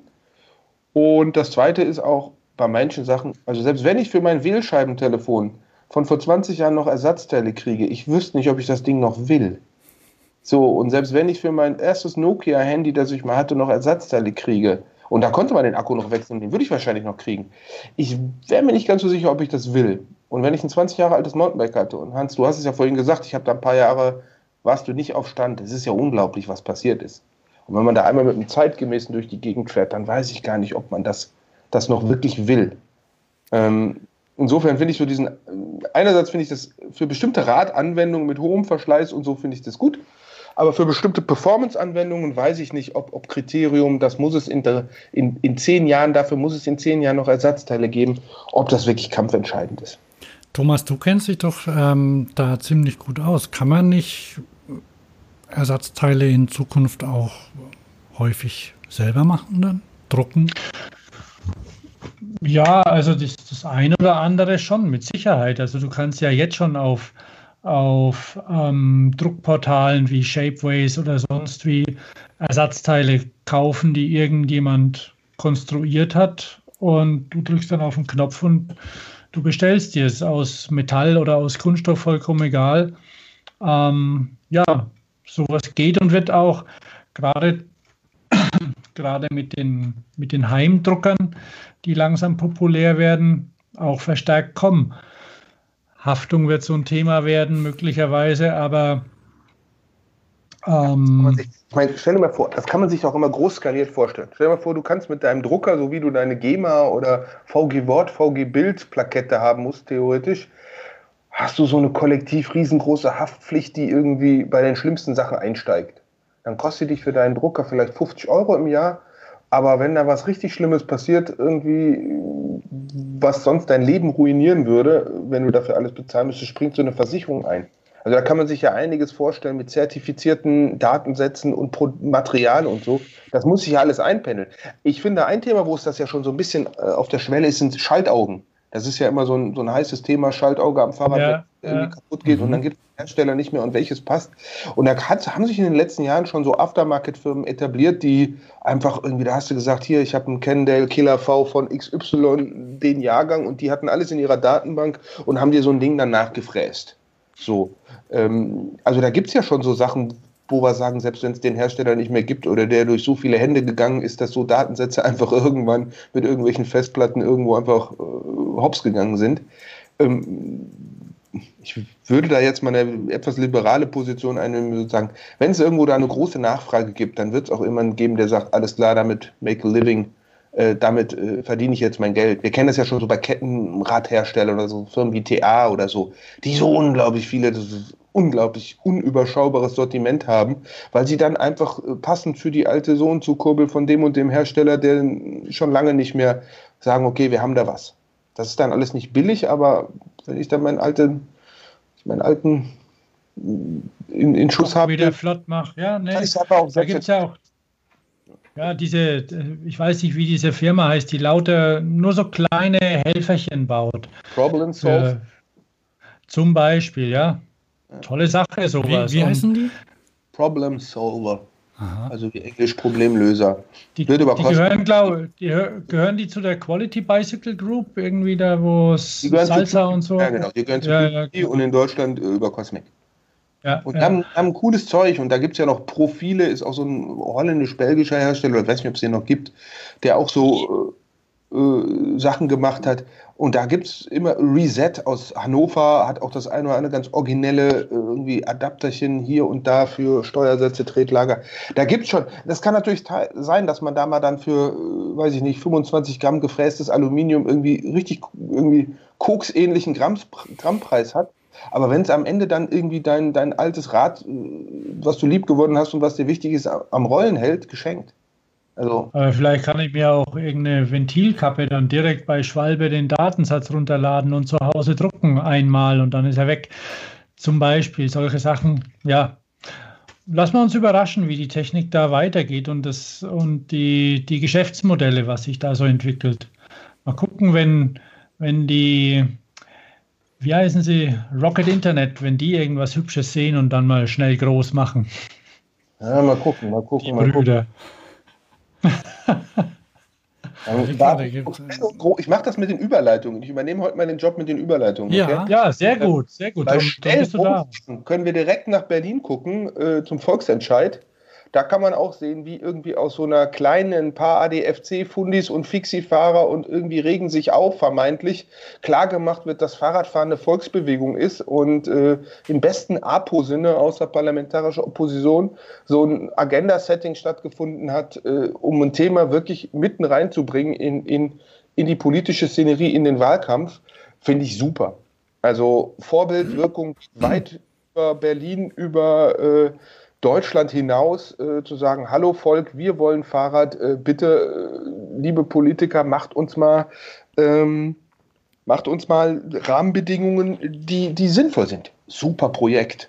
Ja. Also und das sind, ja, das sind ja relativ wenige, die, die das ähm, gestartet haben, beziehungsweise auch der, der ähm, naja, die anders als ein Nee, damit fange ich nicht an. Anders als Wahlkämpfe zum Beispiel. Also die, die haben ja wenig, wenig Geld oder wenig, wenig äh, finanziellen Hintergrund gehabt. Die haben einfach ähm, Aktionen gemacht auch, die, die ähm, sehr auffällig waren. Der, der Heinrich Stösenreuter ist ja, ist eine Rampensau, der, der auch weiß, wie man das Thema dann, an, an welchen Punkten man da angreifen kann.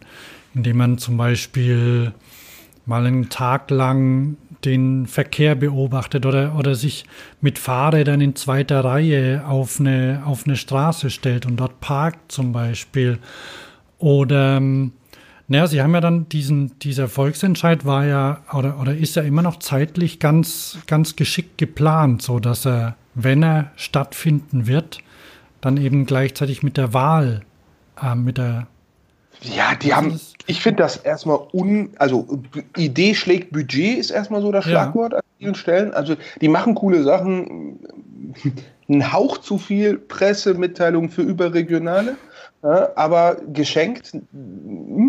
Und äh, aber es ist ein super Projekt und wir sind jetzt beim PDF auch, da kann man so Supporter werden und dann können wir uns auch so einen Webbutton ähm, so einen Webbutton auf die Seite machen. Können wir bald, weil wir Supporter sind, mhm. äh, als PDF, weil wir auch gesagt haben, hey, cooles Projekt, äh, wichtig, kann man eigentlich, die müssten eigentlich mit Geld aus der Fahrradbranche und aus, aus den anderen, aus, aus klassischen Verbänden und aus Stiftungen und sonst wie überschüttet werden.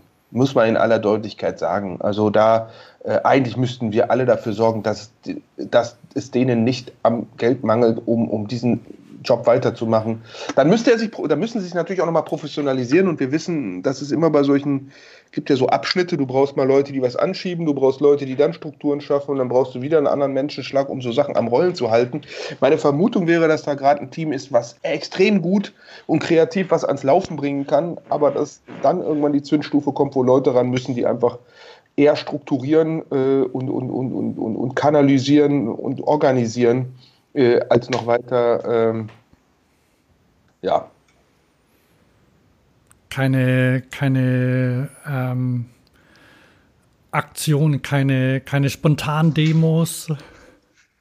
Ja, die sind irgendwann nicht mehr nötig, wenn du, ja. also das macht die CDU auch verdammt selten, weil sie ein bisschen etablierter ist. Aber so. es, es gibt ja schon, ähm, ich, ich habe mir das ähm, Programm nicht durchgelesen, aber die, die, die jetzige Koalition in Berlin, die hat ja schon einiges mehr an Inhalten oder an, nenne ich es mal, alternativen Verkehrskonzepten um oder ein äh, reingeschrieben in ihren Vertrag, als es vorher gab, ne?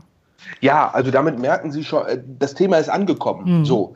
Aber das eine, Lippenbekenntnis ist das eine, äh, aber das ist, was zählt, ist auf dem Platz, wie es beim Fußball immer so schön heißt. Ähm, so, und insofern müssen wir jetzt, ist die zweite Zündstufe, das Thema ist gesetzt. Ähm, und jetzt müssen wir gucken, dass, dass, dass wir die munitionieren, dass sie einfach auch die zweite Halbzeit spielen können. So. Und äh, ja, ich kann nur sagen, wir haben unseren Teil getan. So. Habt ihr Leser und Hörer? Habt ihr auch euren Teil getan? Man kann auch als Privatmensch spenden. Jetzt mache ich mal den vollen Werbehahn Heini hier. Ne? Ah, okay. Äh, kann auch privat spenden und man kann ja auch einfach mal, man kann ja auch sagen, auf dem Weihnachtsmarkt, kann es ja auch lustig, man kann auf den Weihnachtsmarkt gehen und sagen, ihr pro Glühwein, den ich trinke, spende ich den Gegenwert eines Glühweins, dann kann man sich auch für einen guten Zweck besaufen. Gibt ja auch Kronkorken für den Regenwald, dann kann man auch mal Glühwein für den äh, Volksentscheid Fahrrad. Kann man sich irgendein Format überlegen, dass man Spaß dabei hat, aber irgendwie ehrlich, wir sollten sorgen, dass die wirklich Moneten genug haben. Das Geld kann schon jetzt eigentlich nicht mehr falsch angelegt sein. So Ende des Werbeblocks. Schönen Gruß an dich, Tim. Ähm, äh, aber super Aktion, weitermachen. Ja. Ähm, ja, ja, und er, ich meine, der nächste, der Beitrag, der nächste ist ja auch irgendwie dieser wunderschöne Vergleich, der auch nochmal so oben an das Kommunalding, wo irgendwie die polnische Regierung irgendwie sich keine Fahrradfahrer wünscht, irgendwie äh, zeigt halt einfach noch, dass so mal ein paar, paar Leuten, äh, ja, äh, er will keine Welt aus Fahrradfahrern und Vegetariern. Ähm, ja, also das ist schön. Da merken wir, dass wir richtig sind mit dem Fahrrad. Äh, genau. Kurze Frage aus dem Off. Ich habe hier noch so ein paar familiäre Verpflichtungen. Mhm. Wie lange mhm. machen wir denn noch? Naja, ja, das Thema sind, Sport. Wir sind bei. Ach so. Achso, wir sind bei, bei zwei, bei knapp zwei Stunden jetzt. Ja. Und ich denke, wir kommen langsam zum Ende. Du wolltest gerade äh, noch kurz über das Thema Sport 2016. Also soll ich mal, soll man sagen, versuchen wir in der Viertelstunde durch zu sein? Ja, das ja. könnten wir machen, ne? Okay. Wäre ich dafür. Ich auch. Der VfB spielt ja gerade, ne? Zweite Super. Liga. Ah, mit, mit, Großkreuz. Ich bin ja Dortmund-Fan und äh, das ist ja dann so der, der, der, das, das Verbindungsglied. Ja, äh. ja, momentan 1 zu 1 gegen Hannover. Okay, ja, gut. Das ist jetzt, ja. Ja, aber Sie, Sie sind doch noch Tabellenführer, oder nicht? Ähm, gerade nicht. Braunschweig hat sie gerade eingeholt. Aber mein meine Frau hat heute gesagt, sie sind immer noch der VfB. Also da kann einiges passieren noch. Aber jetzt zum, zum Sport.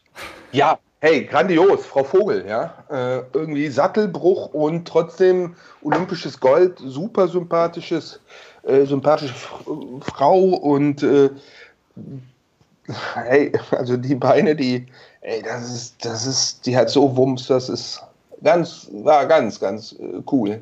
Hat mir sehr gefallen. So, ähm, super. Die Amplitude vom, von Toni Martin zwischen irgendwie hinterherfahren und sie alle aus den Schuhen fahren, ähm, zeigt ja auch, wie eng dieses Leistungsspektrum da oben ist und wie, wie kleine Faktoren und wie Tagesform einfach wirklich zwischen ganz vorne mitkicken und irgendwie hinterherfahren vermeintliches sein kann. Auch großes Kino wir äh, sprechen von den Olympischen Spielen dieses ja, Jahr. Ja, und ne? Weltmeisterschaft, Olympische Spiele. Ja. Ich mache das, mach das, mal gerade so in einem mhm. auf. Wobei ja. Olympia muss man ja sagen, dass dieses große Kino das den einen oder anderen ja auch überfordert hat. Es gab ja, gab ja geteilte Meinungen in der bei der Streckenauswahl für die Rennradfahrer. Es ja, da hat es Frauen, beim Frauenrennen einen ganz, ganz fiesen Sturz beim, beim, beim Dingsrennen. Hey, wie kann, also wenn du überlegst, dass wie ausdifferenziert die Sportarten sind und selbst innerhalb der, der einzelnen Sportarten, also was ist ein Einzelzeitfahrkurs, was ist ein guter äh, Rundstreckenkurs, und dann findet an einem Ort irgendwie in weiß nicht wie viel Disziplinen äh, die weltbesten Sachen statt.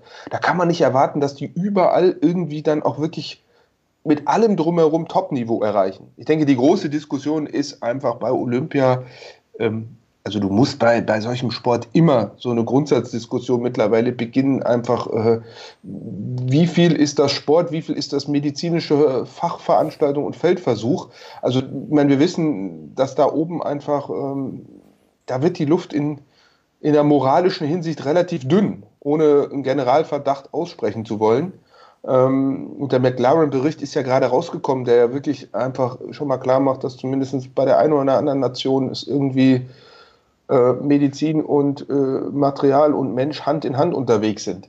Und das, äh, ich finde, das ver, ver, äh, verhagelt es einem so ein bisschen. Also da wäre das Postulat, um in Köln zu sagen, wenn es das noch gibt, irgendwie äh, rund um den Eigelstein angucken als, als Amateur- und Jedermann-Rennen äh, oder Köln-Schuld-Frechen, falls es das noch gibt, irgendwie, äh, oder rund um Köln beim, beim, beim Jedermann-Rennen gucken, ja, ja. Äh, und nicht beim, bei dem Rennen der, der Profis, äh, weil da einfach das ist, was äh, irgendwie wohl bei allen möglichen Profis ist. Ja. Es ist eine schwere Diskussion, weil, weil sie irgendwie, man, man dann schnell auch den Vorwurf kriegt, ich sag mal, kein. Äh, äh, ja, du hast ja auch beim, beim Sport ist natürlich auch schön, äh, wenn es verschiedene Figuren gibt, die, die, die auch mehr kennen, jetzt anders als bei Rund um den Eigelstein, wo es tatsächlich um einen Ringel Salami geht dann pro Runde, ne, den, der, den der Metzger sponsert. Das, da, rund um den Eigelstein gibt es noch. Ähm, und das ist natürlich auch von der, von der Darstellung her oder von der, von der Wirkung her ganz anders. Ne? Also ich fand es ja dieses Jahr, ich, ich habe dieses Jahr gern Olympia geguckt. Und ich habe zum Beispiel, ich kann es gar nicht so schlecht finden, dass die nächsten Olympischen Spiele nicht bei AD und ZDF laufen, weil ich tatsächlich, ja, obwohl, so schlecht haben sie es gar nicht gemacht. Ähm, hast du nicht mal erzählt, dass du bei Eurosport auch irgendwas, ähm, dir ein Abo äh, irgendwie gekauft hast, weil du irgendeine Sportart sehen wolltest, Gunnar? Ja, ja, ich, ja, ich habe das immer so punktuell gemacht. Und es war, glaube ich, Tour de France, ja, logischerweise. Mhm. Weil ich es dann am Ende doch sehen will. Also ich, ich lebe da ja in mir die komplette Ambivalenz die die ganze Gesellschaft ja auch äh, in sich trägt. Einerseits äh, heroisiere ich den einen oder anderen und äh, ähnlich wie bei Fußballvereinen, die anderen sind immer die Blöden, ja, und BVB kann's, ja. ja, und was dann der andere Verein macht, dessen Namen ich nicht aussprechen kann, ja, das ist natürlich alles falsch und niederträchtig und irgendwie ähm, so. Und äh, das, das wissen wir alle. Ja. Aber umso spannender, ich mein, das können wir sezieren, großer Auftritt irgendwie Iron Man, ja, großer, grandios bei Damen wie Herren, muss man ja auch in aller Deutlichkeit sagen, äh, neuer Damenrekord, irgendwie richtig, richtig Show abgeliefert, äh, Frodeno oder die Deutschen im Ganzen äh, beim Ironman richtig Kapelle gemacht, super. Äh, Mache ich meist die Nacht durch. Äh, ist ja irgendwie hessisches, hat ja jahrelang war es ja der einzige Fernsehsender, der übertragen hat. Mhm. Jetzt kam es auch im Stream der ARD. Ähm, ja, grandioses Abendprogramm. Besser als jede äh, Clips auf äh, DSF oder irgendwie Verkaufsfernsehen. Ganz groß. Äh, das ist meine Triathlon-Nacht. Mache ich äh, Sofa, Sofasport mit, mit Bier und Chips und gucke mir ausgemergelte Topsportler an. Perfekt. Na, wir haben ja, äh, also im, im, im Sommer haben wir in der Familie so auch relativ viel Olympia geguckt und da war dann, da gab es so eine Konkurrenz zwischen Spring, äh, nee, zwischen Dressurreiten und BMX. Weil bei der Dressur gab es hervorragende Kommentare. Da war doch, da waren doch. Es ähm, gab einen Typ, der hat das wirklich irgendwie, das war irgendwie Oh, das war so kurz vorm Altherrenwitz, was der da von. Ja, ja, ja. Also gerade den, der, der Frauen-Dressurreitensport oder, oder irgendwie eine Frau bei den Springreitern, glaube ich, die, die ja. hat er, naja, die, also hat er wohl sehr sexistisch drüber berichtet. Aber also gerade Dressur zum Beispiel, also so, so Sachen, die man sonst nicht so, so oft sieht, und BMX, die so in, in der Abwechslung als Stream, also meistens haben wir es dann irgendwie über Amazon Fire Stick oder so, also in irgend, über die ZDF-Mediathek dann geguckt, weil im normalen Programm gibt es es ja kaum. Aber das, ähm, das finde ich eigentlich ganz gut, was es, ähm, wie man mittlerweile die Sportereignisse verfolgen kann, dass man sich einzelne ähm, einzelne Sachen raussuchen kann, die, die jetzt nicht so für, für Na, Mainstream geeignet sind. Ne? Ich finde, das hat ja zwei Möglichkeiten. Das ist ja wieder so ein Brotmesser. Ich kann dadurch dafür sorgen, dass ich in meiner Bubble bleibe. Ja? Und ich habe auch die Chance, wirklich aufs Feinste in andere Bubble mal einzutauchen. Auf einem ganz, ganz guten und coolen Level. Und das finde ich ist bei Olympia so ein bisschen, du kriegst Sportarten mit, die mhm. du sonst nicht guckst. Und du ja. kriegst sie unter Umständen, also viele Moderatoren machen das für die Nerds nicht gut, aber für einen Laien, der einfach alle vier Jahre mal bei, machen wir das abgedroschene Beispiel, bei Synchronschwimmen reinseppt. Da machen die das eigentlich, finde ich, äh, die bringen mir fremde Sportarten schon nahe und erklären mir auch irgendwie, worum es geht. Und man hat oft das Gefühl, dass sie so das Fachvokabular auch äh, gar nicht so schlecht beherrschen. Wenn ich dann die Fahrradkommentare höre im Radsport, dann kann ich natürlich an ein paar Stellen, sehe ich natürlich, wo die letzten fünf oder zehn Prozent fehlen.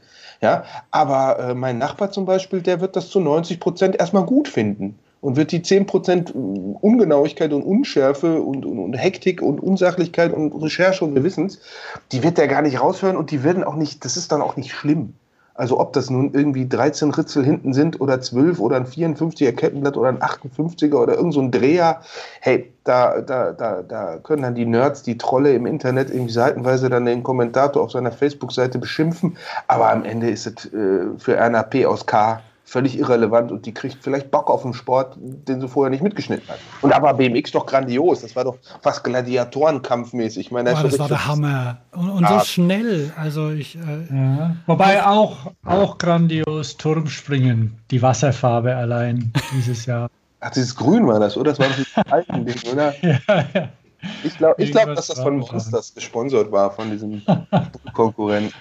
Aber. Ähm, egal. Ja, machen wir mal hier so äh, auf der Zielgeraden irgendwie äh, Breitensport. Du warst im Bikepark. ich habe das Video angeguckt. Ich glaube, du hast dich da hingelegt. Ja, ja, ich habe, ähm, also ich, ich, ich zehre immer noch davon. Das ist ja jetzt schon, schon zwei Monate her, glaube ich. Und ähm, was ist das? Das ist die Uhr, die uns zeigt, dass wir noch vier Minuten haben. Ah, okay. Ja, also ich, ich zehre immer noch davon, aber ich, ich weiß auch, dass ähm, man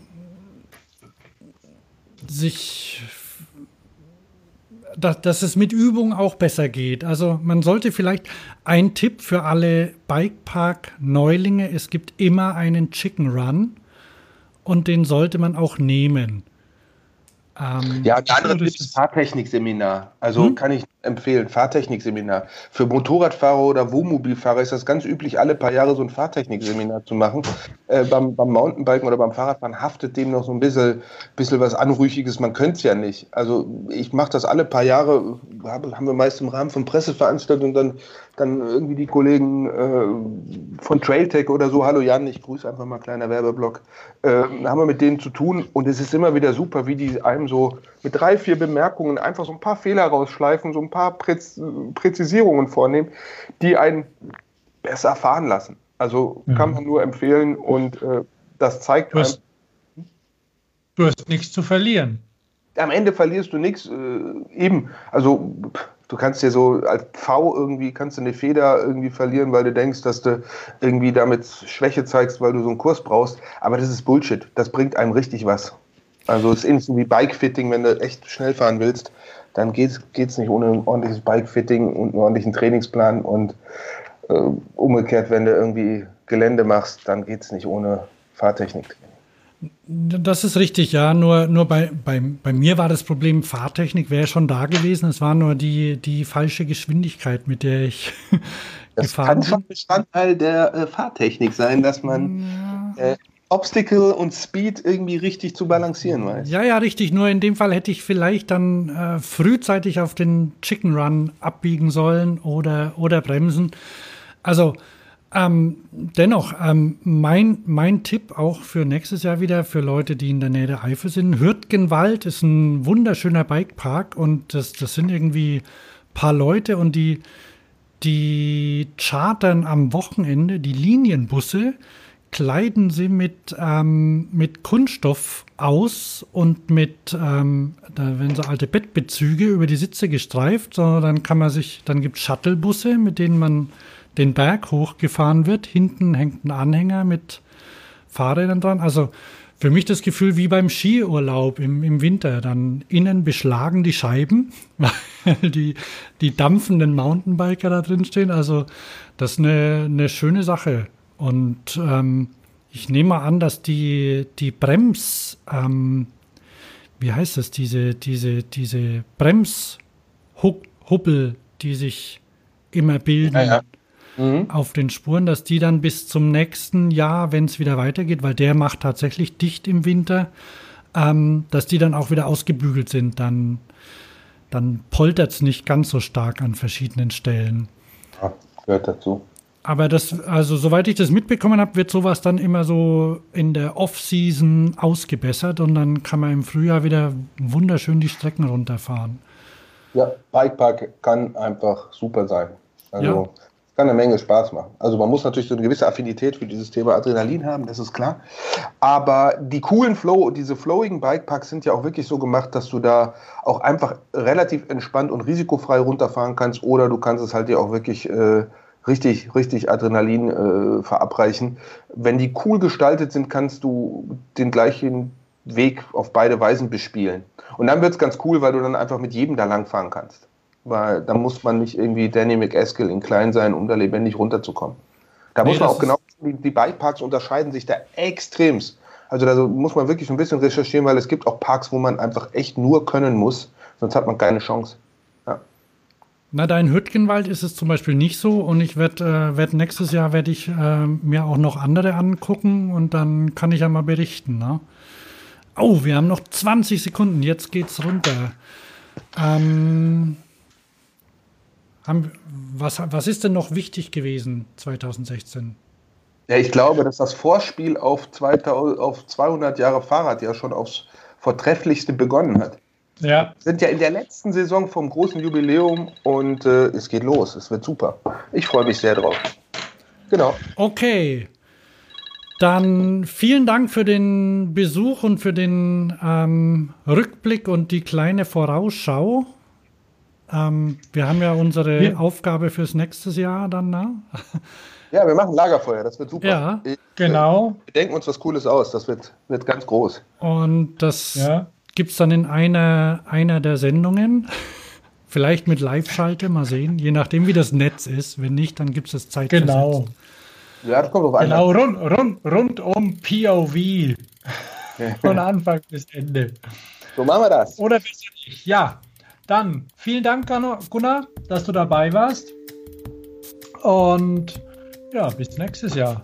Ja, schön, dass klar. ich sagen durfte an Doppeldorsch, sag ich mal. Und äh, ja, euch eine schöne Weihnachtszeit, viele Fahrräder zu Weihnachten, viel Zeit zum Fahren und äh, ja, wir äh, Lagerfeuer nächstes Jahr. Laktat Alles und Lagerfeuer. klar. Super. Ciao. Dann auch von uns. Ähm, ich bin Hans wieder. Und ich Thomas. Auch ja. an unsere Hörer. Auch an unsere Hörer. Schöne Weihnachten. Genau. Und einen guten Rutsch ins neue Jahr, wie man so althergebracht sagt. Macht's gut.